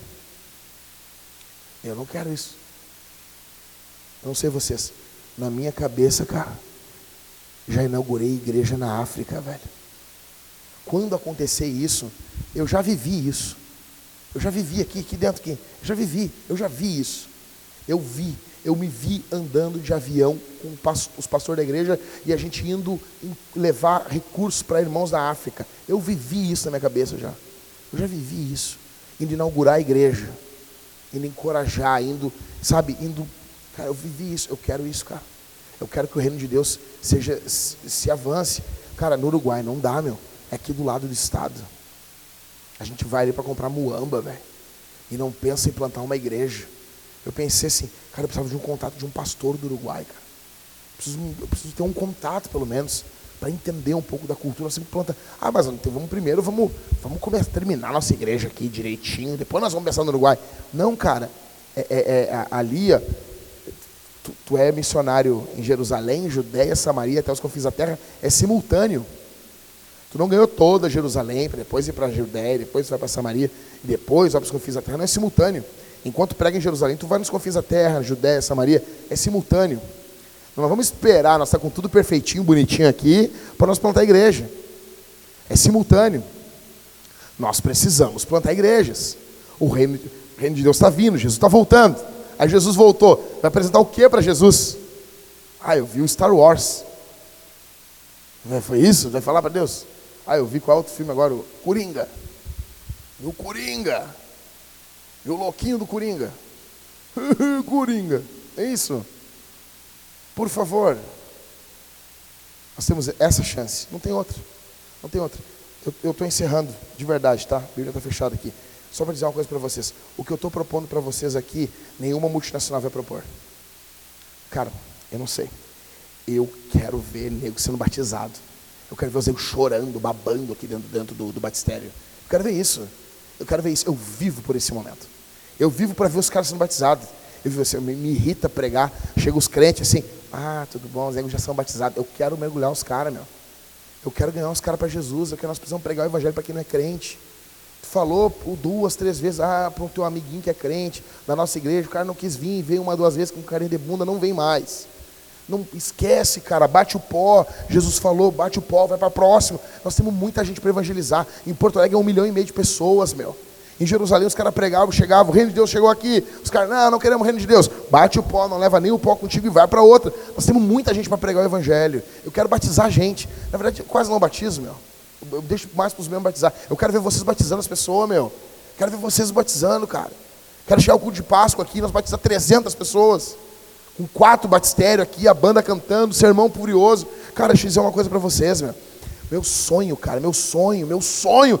Deixa eu contar um pouquinho para vocês. É nós fazer um domingo de Páscoa de manhã, velho. Na frente da prefeitura de Porto Alegre. Um culto ali, meu. E nós batizar 365 pessoas ali. Trazer um cantor famoso ali, um Baruque da vida, um cara, um cara decente que canta aí direitinho. E, bom, um sermãozão de Páscoa, assim, furioso. Imagina isso, cara na frente da prefeitura, meu. Imagina isso, nós batizando gente no centro de Porto Alegre ao ar livre. E vai ser mais legal se chover ainda, velho. Cara, porque os crentes tudo de guarda-chuva, pregação do evangelho, crente firme ali, meu. Cara, eu ia lá, fui nas cruzadas do, do, do, do Malafaia, cara. Para ficar falando de vitória em Cristo, lá, às vezes umas bobajadas, às vezes, sabe? Tipo, os caras estavam com chuva lá, ouvindo a Fernanda Brum cantando o, o toque no altar, que trazendo a arca. Para a direita, para a esquerda. Vocês cantaram essa música ridícula e dançaram na igreja de vocês que eu sei. Tá?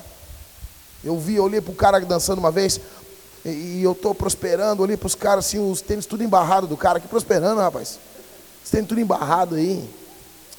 Para, estão te mentindo. Agora, daí a gente para pregar o evangelho. Meu, eu quero batizar quero ver gente sendo batizada, se convertendo, quero ver os negros chorando aqui, quero ver pessoas largando vício, cara. Eu quero ver, eu tô, tô louco para expulsar demônio, cara. Faz tempo que eu já expulso demônio. Vocês não pensam isso, cara? Ah, que vontade de expulsar um Exu. Vocês não pensam isso, cara? Pá, meu. Ah, não, mas da década de 80. Pô, pera coisa. Alguma coisa tem que mudar, então, velho. Tem que pregar o evangelho, cara. Olha como é que era. Não, cara, como dizia. Como é que era o nome dele? Fugiu agora, um dos heróis da fé. Cara, queira grandes coisas para Deus, pense coisas grandes para Deus. Eu não estou falando coisas grandes para mim, né? Coisas grandes para você, cara. Ainda que tu quiser sonhar coisa grande, ah, quero, beleza, não, tu não está pecando por isso. Mas eu queria coisa grande para Deus, cara. Quero ver o nome de Deus exaltado. Quem imaginava que nós ia estar na capa da zero hora? Quem imaginava que a gente estava uma matéria, por mais que eles botaram meio, meio, é, mas a matéria foi furiosa, meu. Quem imaginava isso? Eu falo para vocês há um tempão, né? Um dia vai ter ainda na capa da zero hora, ele ressuscitou. Falei para vocês, ah, você está começando a acreditar em mim. Ah, Jackson. Eu falo isso desde o primeiro ano da Vintage, cara.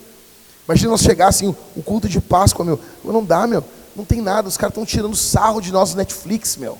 Estão tirando sarro de nós Netflix. Fazer umas porcaria, meu. Imagina uma igreja pujante, forte, cara. Uma igreja forte, cheia do Espírito Santo, cara. Pô, cara, deixa eu dizer uma coisa. O que eu estou convidando vocês, com todo respeito ao Forja. Na, na boa, não chega nem os... Forja não chega nem os pés. Ah, não, é algo que é o Forja do Rodrigo? Não, cara, pode ser a Apple que eu estou convidando vocês, a Amazon não chega aos pés, cara. Que eu estou convidando vocês, ao WhatsApp do Flávio Augusto não chega aos pés. Não chega aos pés que eu estou convidando, cara. É uma vida cheia do Espírito Santo, cara. Sabe, com positividade, com alegria, pregando o Evangelho, cara.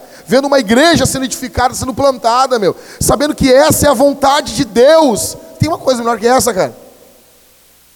Vocês não têm opção melhor, velho. Vocês não vão sair daqui dinamizado, cara. Vamos sair daqui olhando para os membros da igreja, chamando eles para um compromisso mais perto, cara. Vamos servir, cara. Nós precisamos, se queremos, o que 100 lembra disso? O que, que 100 reais compra? O que, o que vale 100 reais? Se nós queremos algo mais, precisamos de mais dinheiro. E não só de dinheiro, precisamos de melhores líderes. E de mais líderes. Tá bom, eu falei demais já. Vamos orar. Fecha os olhos, gente. Vamos orar. Eu amo vocês, tá? É bom lembrar isso, às vezes, porque você pode sair daqui ah, o Jack fala de um jeito, sim, eu amo vocês. Vocês são a minha vida. São minha vida. Meu nome é Jackson, mas meu sobrenome é Vintage. Tá bom? Essa igreja aqui, ó. Vou dizer uma coisa, eu, eu tenho 37 anos. E essa igreja, eu literalmente pari essa igreja. Eu amo vocês. E tá vendo agora o pastor Michael pregando domingo, uma alegria, uma alegria. Domingo agora que vem, que vai pegar o pastor Everton. Vendo o que Deus está fazendo, Deus estava levantando essa igreja. E eu creio que nós não podemos fazer mais, nós podemos nos doar mais, no poder do Espírito, fazer mais para a glória de Deus. Senhor, aqui estão os líderes que o Senhor Deus está vocacionando na nossa igreja. Aqui estão os homens e mulheres chamados pelo Senhor para liderar de forma servidora a nossa igreja. Eu peço que o Senhor Deus dinamize dentro deles o poder do teu Espírito graça do Senhor. Levanta líderes aqui com caráter. Que o Evangelho seja o tutano das suas vidas. Que eles não negociem questões centrais da fé. Levanta líderes aqui com competência. O Senhor deu competência aos pescadores para pregar a tua palavra. O Senhor pode fazer isso com qualquer um aqui que está aqui hoje reunido. Levanta homens com combinação com a liderança. Não para serem pau mandado, mas para terem prazer em estar junto uns com os outros. Nós não queremos heróis aqui, Senhor, ser os heróis. Nós queremos que o Senhor seja o nosso herói e que o próximo seja o nosso herói, não nós. Nós não queremos aqui ter o nosso nome lembrado. Senhor, fundo do meu coração, que se dane o meu nome, que o meu nome seja esquecido que meu nome nunca seja pronunciado em nenhuma época da história, que meu nome morra com a minha morte, mas que o teu nome avance pelos séculos dos séculos. Eu tenho sede de ver o teu nome sendo glorificado, Senhor. Eu tenho sede de ver o teu reino avançando. Eu tenho ódio do diabo, eu tenho ódio do que o diabo fala, do que o mundo fala. Eu quero ver, que a tua, quero ver a tua palavra sendo exaltada. Me dói quando fazem chacota com o teu nome, Senhor. Me dói, Senhor, me dói, porque o teu nome é grande. As nações precisam te louvar. As nações precisam cantar para ti. Nos dá Uruguai, Senhor. Eu não sei por que eu acordei pensando nisso, mas o Senhor sabe. Nos dá Uruguai. Nos dá o interior do estado, nos dá essa cidade. Nos dá recursos, Senhor. Nos dá recursos. Nos dá, nos dá, Senhor, valores altos de ofertas e não somente líderes fortes, líderes que amam tua palavra, no nome de Jesus. No nome do Senhor eu te peço. Fica conosco. Nos despede na tua paz. Amém e amém. It's real simple. You got two more quarters and that's it. Now, most of you have been playing this game for 10 years. You got two more quarters, and after that, most of you will never play this game again as long as you live. I want you to take a moment, and I want you to look each other in the eyes. I want you to put each other in your hearts forever, because forever is about to happen here in just a few minutes.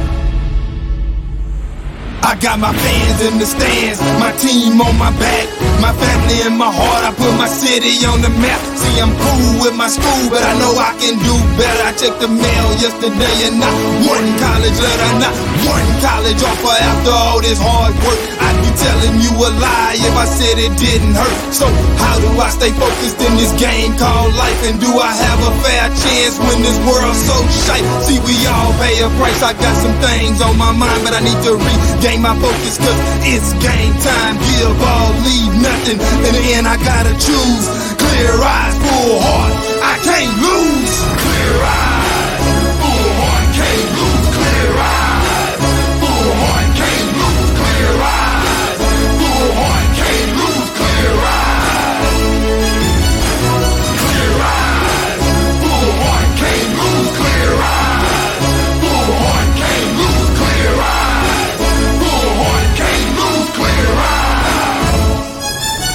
Now look me in the eyes and put your hand in mine. Whatever's about to happen right here in this moment of time. So let's draw a line right here in the sand. And let it be said that on this very day is the day that we took a stand. Cause not just a game, it's more than a game. It's more than a hurt, it's more than a pain. It's more than the glory, it's more than the fame. This right here is about legacy, man. So it's bigger than me, it's bigger than us. We can lose sight in the midst of the fuss. Let's slow it down and take it in. Enjoy this moment. What's the rush? They went back, but we wanted more. This is what we've been waiting for. With tears in our eyes, we let our hearts roar. Unleash war when we walk this door, we won't be delayed, we won't be denied. In the end, we won't be refused with clear eyes, a full heart. There's no way that we can lose. Clear eyes.